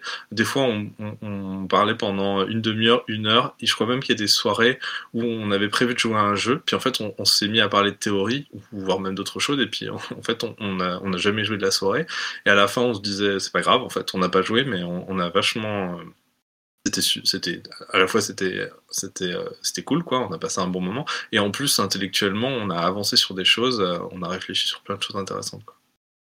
J'apprends qu'il habite à Poitiers, donc la même ville que moi. Donc Jérôme S. petit à petit, bah, j'ai rencontré Fred euh, sur Poitiers. C'était pour un playtest de Demiurge. C'est aussi euh, euh, via le fait que je sois devenu euh, playtesteur euh, avec Fred puis son ami que j'ai pu, euh, on va dire, facilement intégrer la cellule. Euh, ce qui m'a fait connaître beaucoup de monde, euh, tisser beaucoup de liens, faire beaucoup des, rencontres de plein de personnes qui sont maintenant importantes pour moi. Alors, euh, à une époque, on s'était même donné le surnom de d'écurie synthèse, au sens d'écurie comme des, écuries de, Formule 1, quoi, de... parce que on était la, petite équipe et on s'assemblait toutes les semaines. Euh, Il y avait entre autres Gaël Sacré aussi, mais pas que. Il y avait aussi, euh, enfin ouais, d'autres personnes, Lionel, Mel, Cédric qui nous rejoignaient. Et euh, on testait des jeux toutes les semaines. Toutes les semaines, on playtestait des jeux en, vraiment en mode on prend les règles, on les joue telles quelles, telles qu'on les comprend, on voit éventuellement si on peut pas changer un truc, si vraiment les suivre ça marche pas, et ensuite on analyse qu'est-ce qui, marche, qu'est-ce qui marche pas, est-ce qu'il faut qu'on rejoue avant de pouvoir juger définitivement? C'était très, euh, très bah, assez intello, hein, encore une fois. hein. Fred, euh, c'était quelqu'un qui aimait beaucoup les réflexions. euh, ouais, c'était quelqu'un qui croyait en l'intelligence, je pense. Moi, ça me donne l'impression qu'ils s'étaient, hem, ils, au pluriel, s'étaient s'étaient, heu, fait leur tribu quelque part où, heu, ils se comprenaient, ils ils se ils avaient, heu, les des points d'intérêt, convergents et ouais, vraiment une tribu choisie, Mmh. et solide. Moi, je trouve ça, intéressant de d'entendre parler de Fred de de cette façon aussi, un peu, peut-être pas en dehors, mais à côté du jeu de rôle, on va dire. Hem, Mmh. tu vois, de pas juste parler de de ses théories ou de choses comme ça et de parler aussi, ben, du fait que, heu, il était super pote et qu'il qu'il conduisait à 90 sur l'autoroute, ça le rend plus complet quand on l'a pas connu, donc heu, je trouve que c'est sympa comme passage. Je m'appelle euh, J. Seno, je gravite depuis longtemps dans le milieu du jeu de rôle, d'abord en tant que, que joueur, ensuite euh, je me suis mis à faire de, de play, de la traduction, de la relecture. Euh, Frédéric Santos, je pense que j'ai entendu son nom à la cellule, euh, je pense qu'il avait fait un entretien avec à l'époque, donc c'est peut-être là que j'ai un peu, euh, je me suis un peu frotté à ces théories. Et puis après, bon bah, dans plus le réseau social défunt qui était aimé par beaucoup de rôlistes indépendants c'était beaucoup plus simple bah, d'échanger avec lui directement. Et de, donc c'est vraiment là que j'ai découvert sa vision du jeu de rôle. Comme Google Plus ne fait plus partie de, de ce, qu'on peut, ce à quoi on peut accéder, Ours. il y a toute une part de mes interactions avec lui qui, euh, qui sont parties en fait avec ça. Google Plus est quand même un, a été un bastion des échanges autour du, du jeu de rôle indé, que ce soit en France ou ailleurs. Ça a été sur Google Plus que se tenait le Game Chef, typiquement. Donc tous mes premiers tâtonnements dans la communauté euh, par le Game Chef, c'était sur Google Plus. Mais il n'y en a plus de traces. Avant le décès de quelqu'un, on est toujours à temps de, de recréer des choses, de recréer du contact et tout ça. C'est euh, c'est étrange d'imaginer maintenant que le départ de Google Plus est aussi la fin d'une forme d'archivage des, euh, des interactions qu'on a pu avoir autour de ça. On était, euh, bah, lui comme moi, euh, passionné par, euh, Valentin T. par la réflexion intellectuelle, en fait, finalement, autour du jeu de rôle. Et je pense qu'il a été très touché par pas mal de. bah, par, la, par la violence, en fait, des échanges sur Internet, fondamentalement, je pense. Qui prenait une forme particulière dans, en ce qui concerne le, le jeu de rôle, quoi. Et du coup, on a quelque part, on s'est soutenu quoi dans cette dans cette quête qu'on avait en commun et puis la, les difficultés que ça peut ça peut représenter quand elle est quand elle est mise sur la table d'internet. Frédéric a été un, un de mes liens euh, avec le jeu de rôle pendant les années où j'ai arrêté d'en faire, par ses playtests, par les, discu- les quelques discussions, malheureusement, je n'ai pas eu beaucoup avec lui. Euh, donc pour ça, je lui en suis bah, très très reconnaissant. C'était assez marrant, je trouve, de, de, de, de voir la différence entre le le Frédéric de ses jeux, donc qui est vraiment euh, très engagé, qui fait des choses euh, aux, aux petits oignons, extrêmement réfléchies, avec une vision, enfin avec une philosophie très, très pointue. Il savait ce qu'il voulait. Le Frédéric des discussions qu'il a été Enfin, ces jeux, je trouve, c'était vraiment euh, des, diamants polis, quoi. Ça va dans une direction à fond, c'est des jeux très têtus, entre guillemets. Alors que Frédéric, lui, pas du tout. Quand on discutait de théorie ou de ses jeux avec lui, hyper ouvert, hyper sympa, il prenait vachement en compte nos, euh, les, avis des gens, etc. Et après, il y avait le Frédéric de Serial qui était, euh, qui était quelqu'un qui était moqueur. Enfin voilà, c'était c'était assez drôle. Ça me faisait beaucoup rire de- d'avoir un petit peu ces, ces trois facettes de Frédéric. Le Tumblr euh, Serial Realist. C'est un genre de blog de, de photos. Donc dessus, on publie des mèmes, c'est-à-dire des images trafiquées, entre guillemets, avec du texte. Ce serait comme un comic strip qui ferait qu'une case. Bon, c'est des blagues référentielles. C'est une blague parce que ça fait référence à des choses. Euh, c'est un peu la ligne Harakiri de, de l'époque, quoi. C'est bête et méchant. euh, Jérôme S. C'est vraiment pas de l'humour euh, positif du tout. Encore que ça peut arriver, mais c'est rare. On s'échangeait ça entre nous au début, et c'est Fred qui a pris l'initiative d'ouvrir un Tumblr en se disant, peut... il y en a qui sont vraiment drôles, on peut pas garder ça pour nous. Et euh, il y avait deux types de blagues, entre guillemets, sur Serial Realist. Il y avait celle qui se moquait des marronniers euh, du jeu de rôle. euh, Ah, il y a euh, la huitième édition de Call of Cthulhu qui sort. quelle grande avancée pour le jeu de rôle. Ils ont tout changé. maintenant, on fait, on lance plus des dessins, on lance des dés, des 50. Enfin voilà, c'était comme ça. Alors, ce qui est rigolo, c'est que en fait, il y a des blagues qui revenaient très régulièrement, mais c'était drôle parce que l'image changeait et puis en fait, ça devient un comique de répétition. hein, c'est le principe du même. Euh, et après, il y avait des blagues plus pointues qui faisaient référence à des espèces de où en fait on se moquait des copains. Et c'est ça ce que j'aimais bien aussi dans Serial Realist, c'était de, de se moquer de, de gens euh, que en fait j'estime beaucoup. Je me suis moqué plusieurs fois de Valentin T, alors que c'est quelqu'un que j'estime énormément. Et euh, ça me faisait marrer. Voilà, donc c'est, moi pour moi c'était un endroit où on, où on faisait des blagues pour les copains, quoi, Serial. Je sais que Fred nous disait Jérôme S. que voilà, Serial Realist, c'était une bouffée d'air pour lui parce que euh, c'est ce que tout le monde dira d'ailleurs, je pense, euh, sur les forums, sur Facebook et tout. C'était quelqu'un d'adorable, extrêmement correct et tout.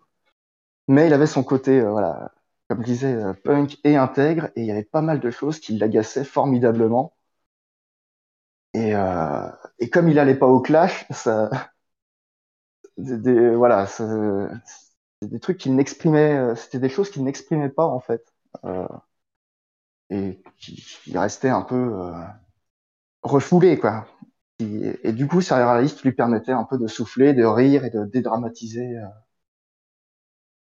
tout ce qu'il pouvait y avoir comme débat ou, prise de position dans le milieu rôliste qui, qui, qui.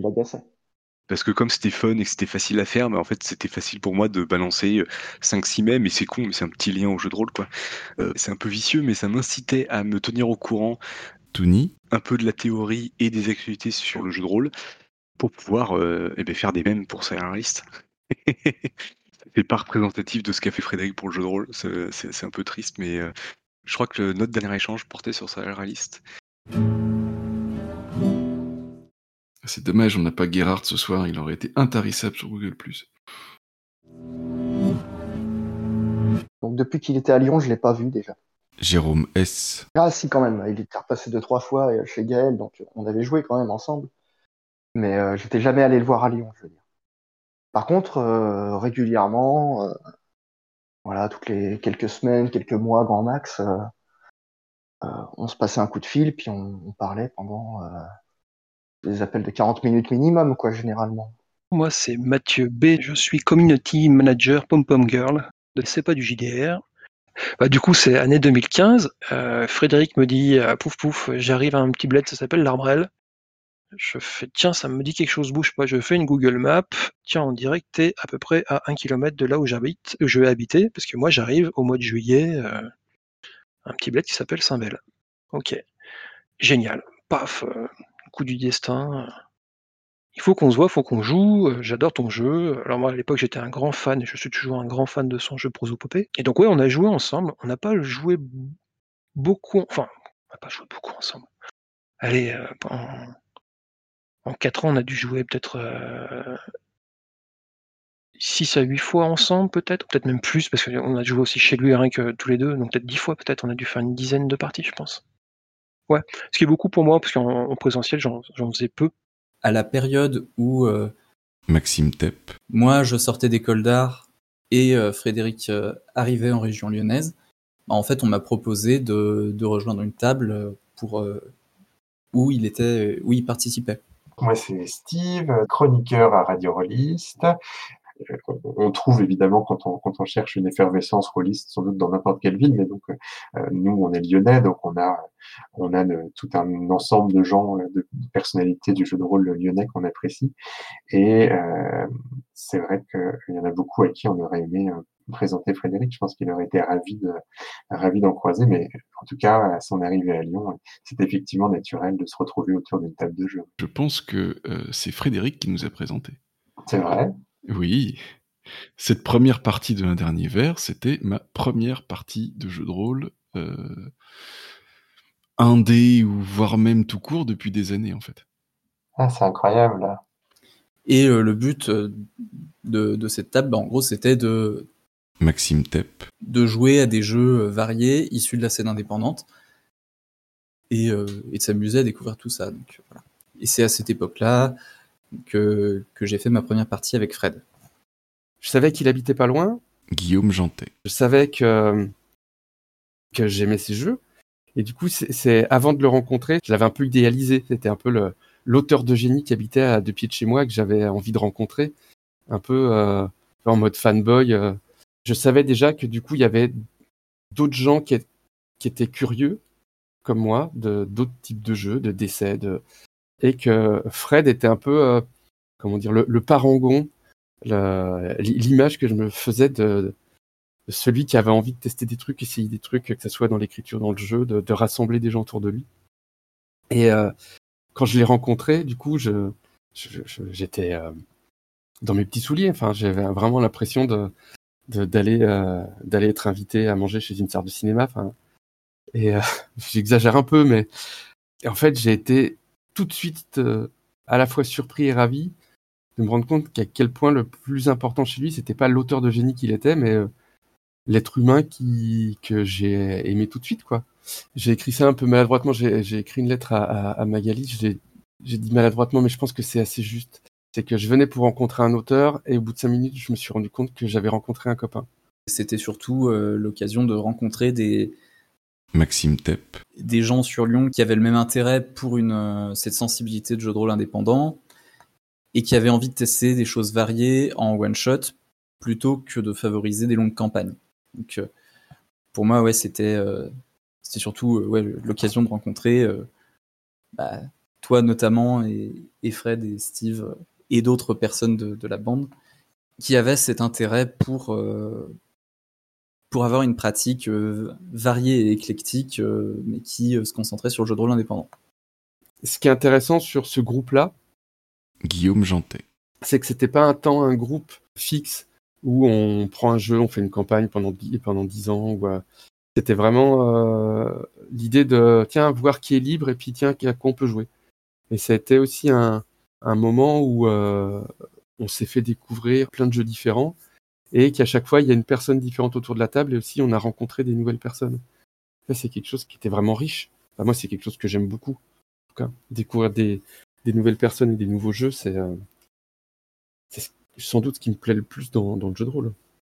Jouer chez Fred, c'est aussi un vrai lieu de rencontre qui a créé aussi une communauté euh, sur Lyon. C'est là, je pense, que je t'ai rencontré. C'est là que j'ai rencontré euh, Christophe Asnard. C'est quand j'ai fini par emménager à Lyon pour pas seulement pour le jeu de rôle, même si c'est comme une ville très chouette pour ça. JCNO. Mais euh, c'était une soirée où un de mes copains qui s'appelle Mathieu B m'a proposé de euh, faire une partie de Space Ronin euh, chez Frédéric. Et je dois avouer que je suis un peu gêné de l'ad- de l'admettre, mais j'étais vraiment en fanboy attitude, puisque Space Ronin c'était un peu une légende. C'était son jeu qu'il n'avait jamais édité et dont tous ses amis parlaient en- avec beaucoup d'éloges. Je me souviens notamment que Gaël Sacré, euh, un, autre auteur, m'avait euh, m'avait beaucoup parlé de ce jeu, m'avait euh, vraiment beaucoup hypé autour de Space Ronin. Donc le fait de jouer chez Frédéric et de, jouer à ce jeu qui, était devenu un peu un, mythe pour moi, c'était un vrai vrai un très très grand plaisir. Parce que déjà je venais de débarquer à Lyon et que quelqu'un m'ouvre sa porte aussi facilement, ça c'était pas super, ça coulait pas de source pour moi, c'était assez émouvant en fait, parce qu'il me connaissait pas du tout, hein, au-delà de ces quelques discussions en ligne. Alors, d'un côté, ça donne une impression de fourmillement euh, parce que euh, il y a plein de gens qui disent oui, euh, on est allé chez lui, ou il venait à Lyon et tout ça, et puis du coup, on faisait des parties, c'était cool et tout. Mais euh, faut voir que, euh, bah, avec son état de santé, au bout d'un moment, il pouvait plus trop se déplacer sur Lyon. Il fallait aller le voir, et là, à partir de ce moment-là, il a vraiment été beaucoup plus isolé parce que on pouvait, enfin, fallait bouger la table pour aller jusqu'à chez lui, quoi. Donc quand il était dans le centre-ville de Poitiers, ça se faisait bien, mais quand il était euh, à quelques dizaines de minutes euh, de train du, du centre de Lyon, c'était pas exactement la même chose, quoi. Et ben moi, c'est euh, un peu amusant parce que euh, la fameuse partie où, où j'avais joué à Démiurge et où j'ai rencontré Fabien, euh, Mhm. et donc euh, il m'a présenté euh, Fabien et, et il a appris que j'habitais vraiment à côté parce que j'habite vraiment, j'habitais à l'époque et de nouveau maintenant euh, vraiment dans ce coin-là. Et il m'a dit euh, ah mais euh, faut que tu ailles jouer avec lui. euh, vous habitez pas loin, il serait super content et tout. Et il m'a filé sa, son adresse mail, sauf que moi, je l'ai rencontré deux minutes, je ne le connaissais pas, j'ai jamais sauté le pas. J'avais un enfant jeune et tout, j'ai jamais sauté le pas de lui écrire à ce moment-là, donc en 2017, et, et non plus après, parce que bah, c'était un peu, euh, ça faisait un peu euh, forcé quoi. C'est puis Mm. c'est pas lui qui me l'a donné lui-même son adresse, donc euh, voilà. Mais c'est amusant parce que je- j'ai- j'aurais j'ai- j'aurais presque pu avoir la même histoire quoi. Ben ouais. On était en train de parler de Space Ronin, et euh, on n'a pas encore parlé de Space Ronin, il faut absolument qu'on parle de Space Ronin. Très bien. Frédéric, dans son jeu euh, Space Ronin, a, Mathieu B. a capturé en fait les particularités de cet animé euh, Cowboy Bebop et là, les a injectés au- dans un système de jeu de rôle en disant voilà, ça pour moi, c'est ça, c'est ces choses-là qui sont importantes dans, dans cet animé. Donc tout mon jeu va tourner autour de ça. Tout mon jeu va tourner autour du fait que bon, on est du chasseur de primes, ok, ça y a pas de souci. Nos cibles, nos primes, c'est des gens en nuances de gris. C'est des gens qui ont été à, un moment donné, qui ont sans doute été des victimes avant de devenir des bourreaux. Et donc, on va avoir un cas de conscience à un moment donné, plusieurs cas de conscience à régler pendant notre pendant la partie. Ou euh, des trucs plus plus euh, plus anecdotiques, mais genre la bouffe c'est important. voilà, euh, réussir à se payer un plat de, nouilles sautées, c'est important. C'est pourquoi? Parce que des fois, à la fin, on récolte pas l'argent de nos primes parce que justement on a eu des cas de des cas de conscience, on les a laissés filer et donc on a même plus de quoi se payer des, des nouilles instantanées. Euh, Il y a Space Ronin dont j'ai parlé aussi, hein, qui, qui permettait de faire du, euh, et tu vois, assez bien d'ailleurs, du Cowboy Bebop. Fabien Ilvine. Mais un Cowboy Bebop très sombre quand même. Quelque chose de, de vraiment un univers plus dur que le, le son, son inspiration. Ah, il paraissait intéressant euh, vu de loin, parce que moi j'ai vu les, les résumés de parties, des choses comme ça notamment. Thomas Munier. Parce que visiblement, euh, je pense qu'il allait, il allait plus loin encore que que des murges dans entre guillemets euh, dans son projet bah, de faire du euh, ce que j'appelle le- du jeu moral quoi, donc avec des dilemmes moraux et tout, avec cette idée qu'on joue des chasseurs de primes. Bon, il y a un petit canon esthétique à la Cowboy Bebop, mais honnêtement, je pense que c'est plutôt les enjeux moraux qui étaient importants quoi. On joue des chasseurs de primes et bah il faut quand même qu'on gagne un petit peu notre vie quoi.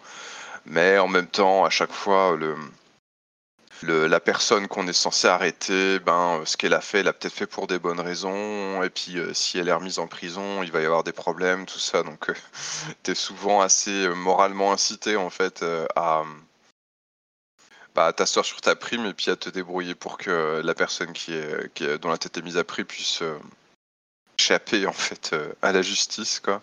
Enfin, Il y avait, du coup, vraiment ce, ce jeu de dilemme moral qui semblait encore plus poli que, euh, que sur des murs, avec sans doute un système plus léger aussi, tout ça. Donc euh, c'était très prometteur, quoi.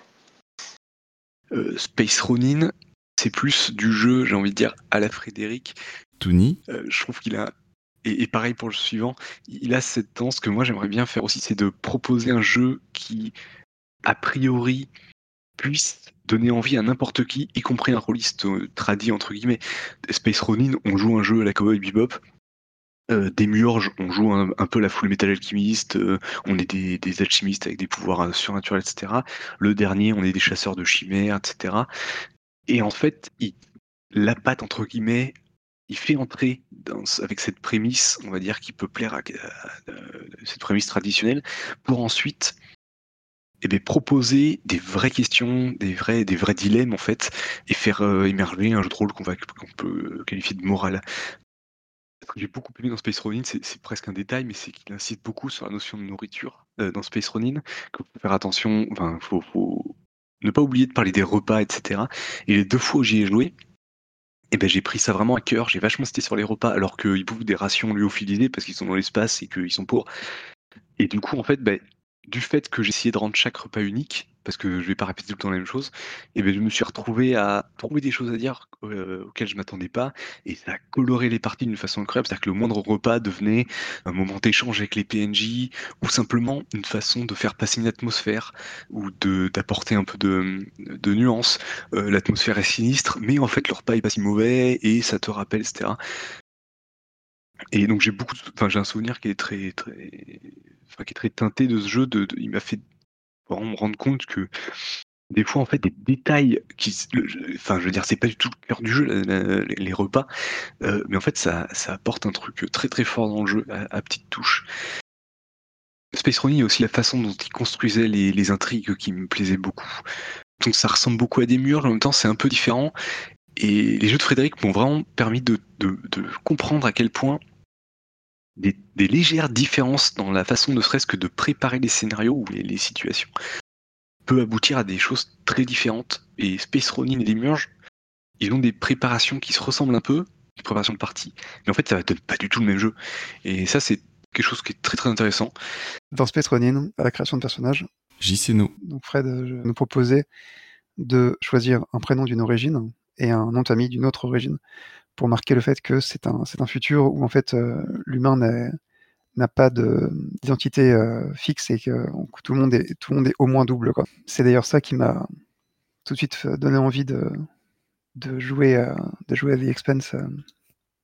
Euh, c'est un jeu dans lequel on peut euh, mettre en scène les défauts de nos personnages et en fait on va les Maxime Tepp. on est incité à les mettre en avant parce que c'est comme ça qu'on va euh, gagner les, ressources qui vont ensuite nous permettre de faire des, gros jets de dés euh, qui, euh, qui vont potentiellement permettre de résoudre les problèmes. Bah, ça nous incite à mettre les pieds dans le plat et du coup à faire avancer l'histoire parce que c'est aussi la façon dont on fonte, dont on fonce tête baissée dans, les, dans les plans des antagonistes, dans les conflits qu'il peut y avoir entre des factions qui sont mises en scène et du coup dans la vie des personnages non joueurs importants. Donc oui, à, la fois c'était une, super mécanique en termes en termes de narration au sens d'interaction avec l'univers et de progression dans l'histoire, mais aussi une super façon de nous faire ressentir notre personnage. C'est quelque chose qui des fois se perd dans certains jeux de rôle indépendants qui, à force de euh, d'épurer la mécanique, font que les personnages sont très peu, euh, sont très peu caractérisés. C'est euh, ouais, le, fait de mettre en avant les défauts, c'est une des façons les plus efficaces de caractériser un, personnage qu'on joue. Je me rappelle, j'avais j'avais joué dans ma première partie un personnage d'ancien flic qui qui était incapable de, de, lâcher un duel, qui était incapable de, de, lâcher un conflit, un peu à la à la Marty McFly le côté euh, on ne traite pas de mauviette. Euh. et du coup, le fait d'avoir ces défauts qui ont une telle importance et où on est finalement récompensé pour les mettre en avant, ça donnait, euh, je, trouvais, énormément de présence au personnage qu'on pouvait jouer. Bon, bah, j'ai très envie de jouer à ça maintenant. Moi aussi. Je vous l'avais dit. Non, mais le fait de l'importance des défauts du personnage, moi je trouve ça génial. J'adore jouer les défauts des personnages. Ça leur donne une profondeur et une certaine humanité que de jouer des des gens qui n'ont pas de de de défauts, c'est moins intéressant, je trouve Bah, ça les rend faux. ouais, voilà et puis, l'histoire sur les repas, ça me fait ça me fait beaucoup rire et je trouve ça aussi très, très intéressant à jouer, à une table parce que c'est là où, en fait, on va on va avoir les, les relations entre PJ, entre PNJ, s'il y a des PNJ qui sont dans, le groupe à table et tout. Et pareil, ça, ça amène de la profondeur, ça amène des, des, des côtés touchants aussi aux personnages. Que souvent, enfin, souvent, je sais pas, mais j'ai l'impression que c'est pas forcément des, des l'étranger je suis pas sûre que dans les jeux tradis, ça soit tellement mis en avant. Je peux me tromper parce que je n'ai pas joué tant que ça non plus, donc Je suis d'accord avec toi sur cet aspect de la nourriture. Bon, déjà parce que parce que j'ai un rapport particulier avec la nourriture, mais surtout les nouilles sautées. Mais aussi, ouais, ça ça amène quelque chose de très concret, euh, de faire attention à jouer les repas, si j'ai bien compris ce qui a été dit. Et euh, d'ailleurs, euh, Alexandre Astier dans Camelot, il dit qu'il tourne beaucoup, de scènes pendant des repas, enfin en donnant de la nourriture aux, acteurs et ils sont en train de mmh. manger, parce que ça amène un aspect naturel. ils, sont, ils occupent leurs mains, donc ils, sont moins stressés, et puis ça a un côté naturel de, de, manger, de discuter en même temps, ça, mmh. ça les rend réalistes. Donc je, pense que c'est un peu comme ça ici, peut-être. Ça, ça, ça, rend ton personnage plus sincère quelque part, plus, plus normal aussi parce que, bah, c'est tout le monde mange quoi, c'est normal de de passer du temps à table, c'est des ça peut être des moments importants dans dans la vie sociale, hein, les repas, ça peut être, des moments, mmh. sociaux, très forts, où il va y avoir des grandes discussions, où, on se prend soin les uns des autres, puis ça peut aussi être des moments de tension, parce que, dans la discussion, il y a un sujet qui est arrivé où, 2 personnages sont pas du tout d'accord et du coup, ça part un peu en vrille et tout ça, c'est très vrai, en fait, c'est très humain donc Et puis tu as tout ce que tu amènes avec le repas, c'est un peu ce que disait mmh. Tony avec, l'ambiance est sinistre, mais le repas est super bon. Enfin, tu peux te rendre compte avec un mmh repas de de la façon dont quelqu'un te reçoit. Est-ce que c'est quelque chose qu'il a préparé lui-même? Est-ce que tu te rends compte que quelqu'un qui a l'air de rouler sur l'or, en fait, te te fait juste couvrir une boîte de conserve pour, pour servir à ses invités, ça veut bien dire à quel niveau il, les estime. Enfin voilà, il y a, tout ça aussi qui, qui peut mmh rentrer dedans. Ouais. Et puis là, il y a l'aspect aussi de, de, pouvoir se payer la, la nourriture, si j'ai bien compris, dans le jeu. Ah oui. Ça, c'est un truc qu'on retrouve de, de l'animé. Moi, j'ai pas, j'ai pas tout vu, hein, mais c'est vrai que dans l'animé, j'ai du peu que j'ai vu, euh, les moments de repas sont, c'est, c'est pas des moments anodins, on va dire quoi. Ouais. voilà, bah non, bah là on mange ça parce que, bah, il y a plus de sous donc heu, donc j'ai rien pu faire d'autre. C'est ça. C'est ça, c'est ça. Et alors on a dit défaut, mais heu, en fait, dans le dans le jeu, ça s'appelle des mauvais penchants. Mmh Alors, je résiste pas au plaisir de vous lire cette liste parce que là, je l'ai sous les yeux et que et voilà, c'est vraiment un truc, je trouve, où le canon de l'animé est vraiment euh, très bien respecté. Coucher avec quelqu'un ou essayer et s'attirer des problèmes. Voler un truc et s'attirer des problèmes. Frôler la mort et se sentir en vie comme jamais. Provoquer une dispute même pour trois fois rien. Être excessivement curieux au point de s'attirer des problèmes. Agir en dépit du bon sens, surtout quand la situation est critique, et s'attirer des problèmes. Mentir au point que la situation t'échappe. Boire beaucoup trop d'alcool et s'attirer des problèmes. Transgresser les règles et s'attirer des problèmes. S'attacher à quelqu'un qui te fait du mal ou qui t'attire des problèmes. Sortir de ses gonds pour trois fois rien et créer des problèmes. Détruire des choses qui coûtent cher et s'attirer des problèmes. Ne rien prendre au sérieux, surtout quand il le faudrait, et s'attirer des problèmes. Ne pas supporter qu'un autre soit meilleur que soi, et chercher à le dépasser à tout prix, en s'attirant des problèmes. Toujours dire aux autres leurs quatre vérités, et s'attirer des problèmes. Et enfin, suivre aveuglément une croyance ou une superstition, définir laquelle, et s'attirer des problèmes. Il y a quelque chose qui revient. C'est Ah oui. avec l'esthétique du, du- de l'animé. Hein. Exactement. Exactement, on est en plein dans le canon esthétique. Mais avec ça, forcément, t'en choisis trois là-dedans et t'as t'as un chasseur de primes euh, haute en couleur euh, assez vite. Tu m'étonnes.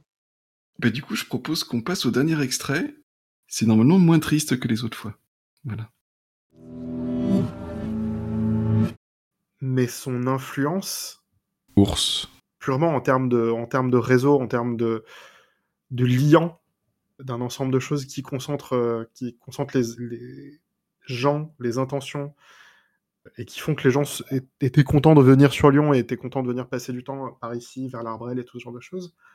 C'était quelque chose, euh, quelque chose de très présent, même sans son intention directe, même sans son intervention directe. Un truc que j'ai trouvé impressionnant à sa mort, c'est que sur la page, euh, sur sa page Facebook, Fabien Ilvine. Il y a eu énormément de gens qui sont venus euh, parler de lui. Son, son épouse Magali m'a fait aussi la même remarque. Elle a reçu plein de mails dans ce sens de gens qui avaient rencontré une fois Fred en vrai. Et voilà, il y, a- il y a énormément de gens, y compris des gens que je connaissais mais absolument pas, je savais pas du tout, qui disaient ah oui oui moi j'ai rencontré Fred une fois. C'était c'était c'était extra tout ça. Parce que Fred, depuis, euh, Mathieu B. depuis quelques années, donc depuis 2015, c'était mon voisin en fait. Alors je dis c'est mon voisin, il était à un kilomètre d'ici. Euh, On, on se voyait pas de, fenêtre à fenêtre, hein. c'est pas voisin dans ce sens-là. Mais grosso modo, il y a une rue, qui passe devant chez moi. Si on la poursuit, on arrive à l'Arbrel et on tombait chez, chez Fred. Chez Fred et Magali. Donc moi, ce que je retiens de, Fred, les anecdotes, c'est ces moments où on s'appelait, on se disait, bah tiens, tu, fais quoi toi là Là, je fais rien. On va aller boire un coup ensemble. Et donc, on, on- je passais en bas de chez lui ou je venais frapper à sa porte. Et puis on sortait et puis on allait se poser euh, euh, dans un troquet euh, du centre de, du centre l'Arbrel et alors, en fonction des jours, c'était soit un café, soit, soit une bière, c'était souvent une bière. Il avait pas de très bonne bière, donc c'était c'était de la bière, c'était de l'accro à la pression, mais elle était fraîche, ça allait bien en gé- en général, quoi. Et puis bah voilà, on refaisait le monde, on disait bah alors c'est quoi, c'est quoi ton actualité, Mathieu, c'est quoi ton actualité, Fred, qu'est-ce que tu racontes en ce moment? Et puis des fois, je venais avec une question précise, je disais, euh, bah, Frédéric, va falloir que tu m'expliques, euh, c'est quoi, la- c'est quoi la GNS, c'est quoi les machins, moi j'y comprends rien. Euh, je vois que tout le monde, tout le monde se dispute sur Internet depuis dix ans à propos de, de définition de machin et tout. C'est quoi ta vision à toi? Et, euh, et Est-ce que, est-ce que tu peux m'expliquer en trop Est-ce que tu peux m'expliquer en un quart d'heure? Puis ça durait jamais un quart d'heure, ça durait toujours une heure ou deux, quoi. Et, euh, et voilà, c'était ça, euh, c'était ça mon rapport à Fred. Donc c'est ça mon anecdote. C'est, euh, c'était des rapports de copains où, euh, où sans se prendre la tête et souvent sans jouer, mais on venait et on prenait des nouvelles de, l'autre par les jeux de rôle en disant à quoi tu joues, euh, c'est quoi tes trucs, ah tiens t'as essayé le jeu de rôle en ligne, très bien, Euh, ah bah moi j'ai vu euh, j'ai vu ce jeu, bah ça va pas te plaire, mais je vais quand même te raconter, tu vas voir, c'est super rigolo. Pourquoi c'est rigolo? C'est ça, quoi. Et puis voilà, quoi. Donc c'est ça les anecdotes, et c'est ça en tout cas que je vais retenir de Fred, quoi. C'est Fred le copain à qui je peux, je peux sortir un peu de mon quotidien et aller discuter avec lui, quoi. Donc on était dans, ce, petit jardin, hein, qui sont, euh, sur une table, il devait y avoir des bières. Euh, des bières que j'ai apportées, tiens, donc ça devait être des bières un peu, un peu plus de, de l'accro du coup pour ce coup. C'est certainement une bière que j'avais dû trouver et que je voulais faire goûter à Fred. Et je venais pour lui présenter euh, pour la reine, For the Queen. J'avais j'avais fait une traduction vite fait en français, j'avais massicoté des cartes et je pense que j'ai dû lui présenter les cartes.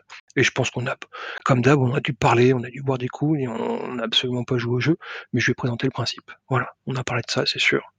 Quand il a déménagé à Lyon, ça a été terrible parce que Romaric Briand.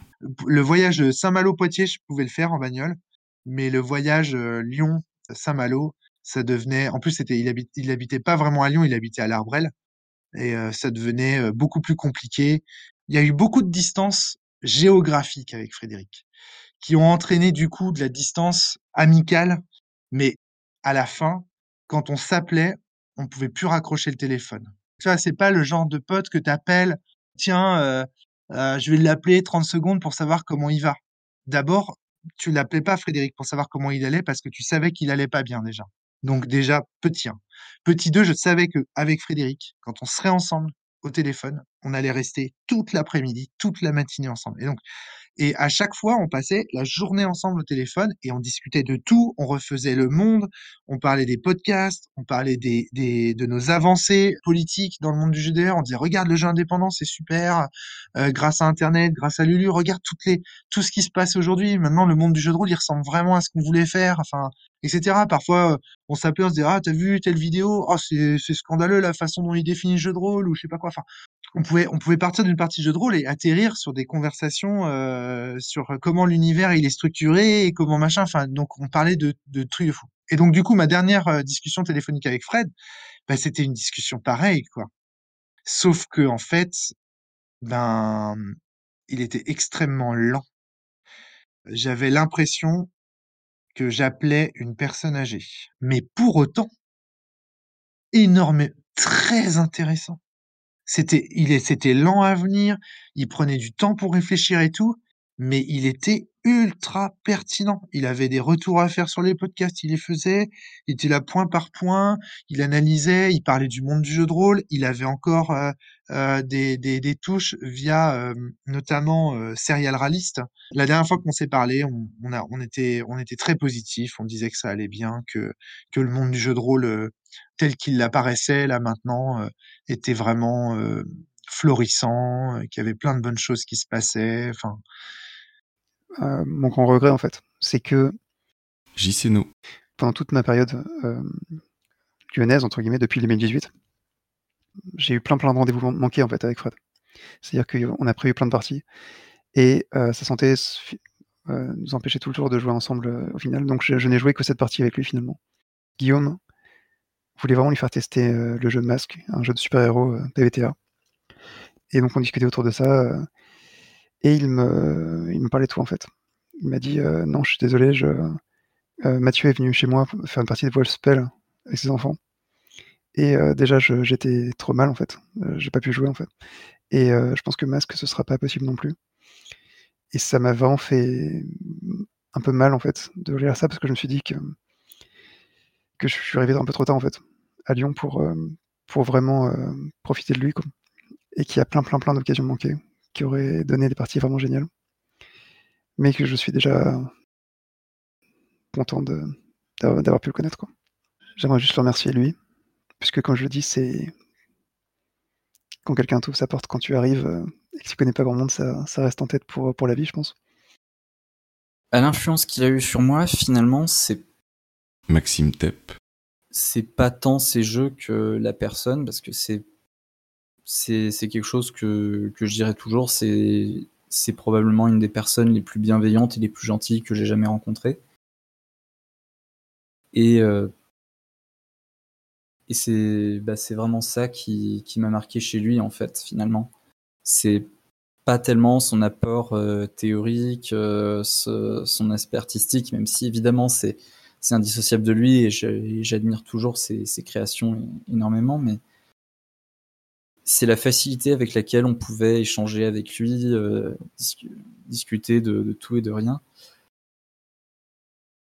Et euh, bah, l'autre aspect qui est inévitable, bah, c'est la, c'est euh, sa, dégradation en, termes de santé et son, décès. Et donc, du coup, ce que ça. C'est aussi un rappel de, bah, la fragilité qu'on a tous, quoi, de la vulnérabilité qu'on a. J'espère au moins que ça, ça va m'inspirer à, à, à apporter le, plus possible et à échanger autour de moi et à profiter du temps que j'ai pour, euh, pour pouvoir créer parce que c'est malheureusement euh, le fait qu'il soit mort euh, au- aussi jeune, ça, ça, me- ça me rappelle qu'on a un temps limité pour faire ce qu'on a, ce qu'on a envie de faire.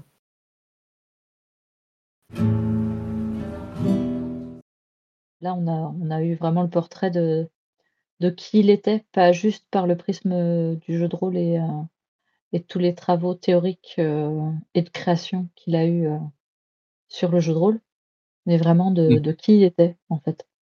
Avec toutes ces petites anecdotes, heu, ses ses souvenirs, heu, c'est je trouve ça extrêmement touchant. Oui, ça donne une idée de la personne et pas seulement du le créateur, quoi. Mmh. Et puis bon, même si c'est un peu émotionnel, j'ai j'aime bien la façon dont Maxime termine en disant que ben, quand quand il y a quelqu'un qui disparaît comme ça, on on peut aussi se dire que ça peut nous rappeler une certaine urgence, quoi, aussi, à nous-mêmes, à vouloir créer, à à faire des choses, heu, à profiter du temps qu'on a, quoi. Je dirais Mmh. de de repenser ses priorités, peut-être. Mmh. Oui, tout à fait. Et ben voilà, ça conclut, heu, ces 4 épisodes hommages, donc ben, j'espère que ça vous a donné envie de pour ceux qui ne connaissaient pas les les jeux de Frédéric Sintès, de de s'y intéresser, d'essayer d'y jouer. Mmh. Moi, ça me motive à aller, découvrir les pépites que je connais pas encore et puis d'aider, bah, tous ceux qui peuvent être publiés, enfin qui sont dans un état où où ils sont encore publiés, bah, de donner un coup de main pour que ça ça puisse se faire, quoi. Mmh. Et puis, heu, bah, si vous voulez aller absolument plus loin, moi je vous conseille, heu, déjà jouer à ces jeux, ça c'est sûr. Et puis vous pouvez aller écouter, heu, bah, l'interview en fait que Thomas Munier avait fait de lui, il y a quelques années où il est, encore, en forme, très dynamique et il explique, différents concepts, différentes choses qui qui structurent son travail et moi j'ai trouvé ça très, très intéressant et ça m'a permis de après tous ces témoignages qui parlent au passé, de me souvenir de comment est-ce qu'il était, heu, au présent, heu, dans sa façon d'être et d'être enthousiaste pour ce qu'il faisait. Voilà. Et je propose qu'on se laisse avec un des morceaux qu'il a composé et qui est, plus joyeux que celui qu'on a entendu à la fin des émissions précédentes. Au revoir, hein. Revoir. Les passions sont équivoques. D'une jeune fille, je mépris. Ne lui inspirais-je que du mépris, ou bien des sentiments réciproques. C'est ce que tous les jours je demandais à son grand frère Maxime le bien nommé. Jusqu'à ce qu'il coupe net à mon émoi, me conseillant Dans le doute, abstiens-toi. Ceci dit deux avis valant mieux qu'un. J'ai décidé afin de me consoler de demander celui de ma bien-aimée qui me dit Qui ne tente rien à rien.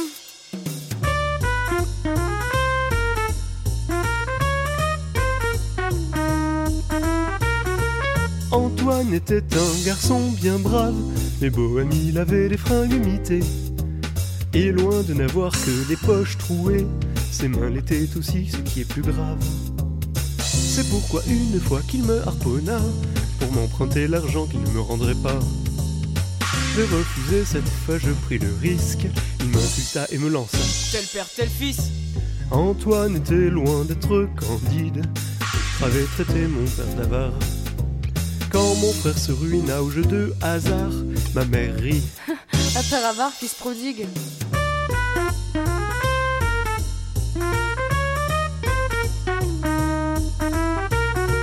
Les couples déambulant dans la rue en toute saison, en tout lieu, en toute heure.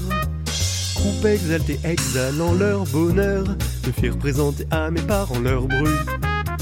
Leur surprise fut qu'en de nombreux points, nous étions pareils de près comme de loin. Hébétés de nous voir si semblables, ils bredouillèrent. Ils se ressemblent, ça semble. L'amante suivante fut presque une martyre, très différente elle au physique exotique. Eut droit au cours d'électromagnétique, enseignant que Les contraires s'attirent.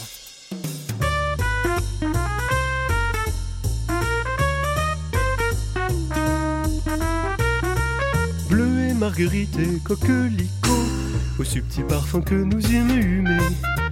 Ces automnes et printemps, nous nous sommes aimés, recomposer ce jour-là son cadeau. Bien à l'avance, je m'y pris cette année, à l'avance, elles avaient fané. Au fond de moi, pour apaiser ma honte, je ressassais, c'est l'intention qui compte. Mais les pardons en guise de présent ne parvinrent à lui rendre sa joie. Elle haussa les épaules et soupira. L'enfer est pavé de bonnes intentions.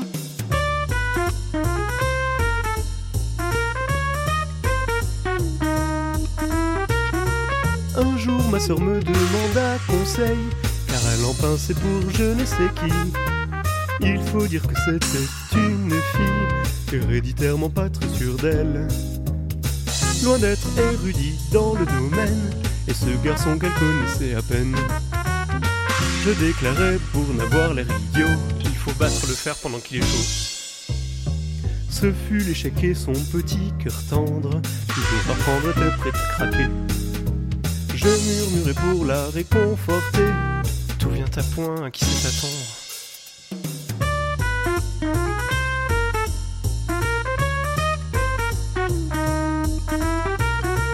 À la fin de mon adolescence, en prenant toute la subtile morale, dispensée au cours de ma vie normale, je fus frappé d'une prise de conscience.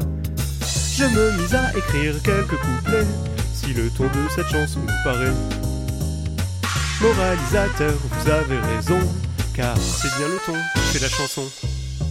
Mais faites tout de même bien attention, car sous ces airs de fable bien gentilles, se cache un vent qui remue les jonquilles, et ici l'air ne fait pas la chanson.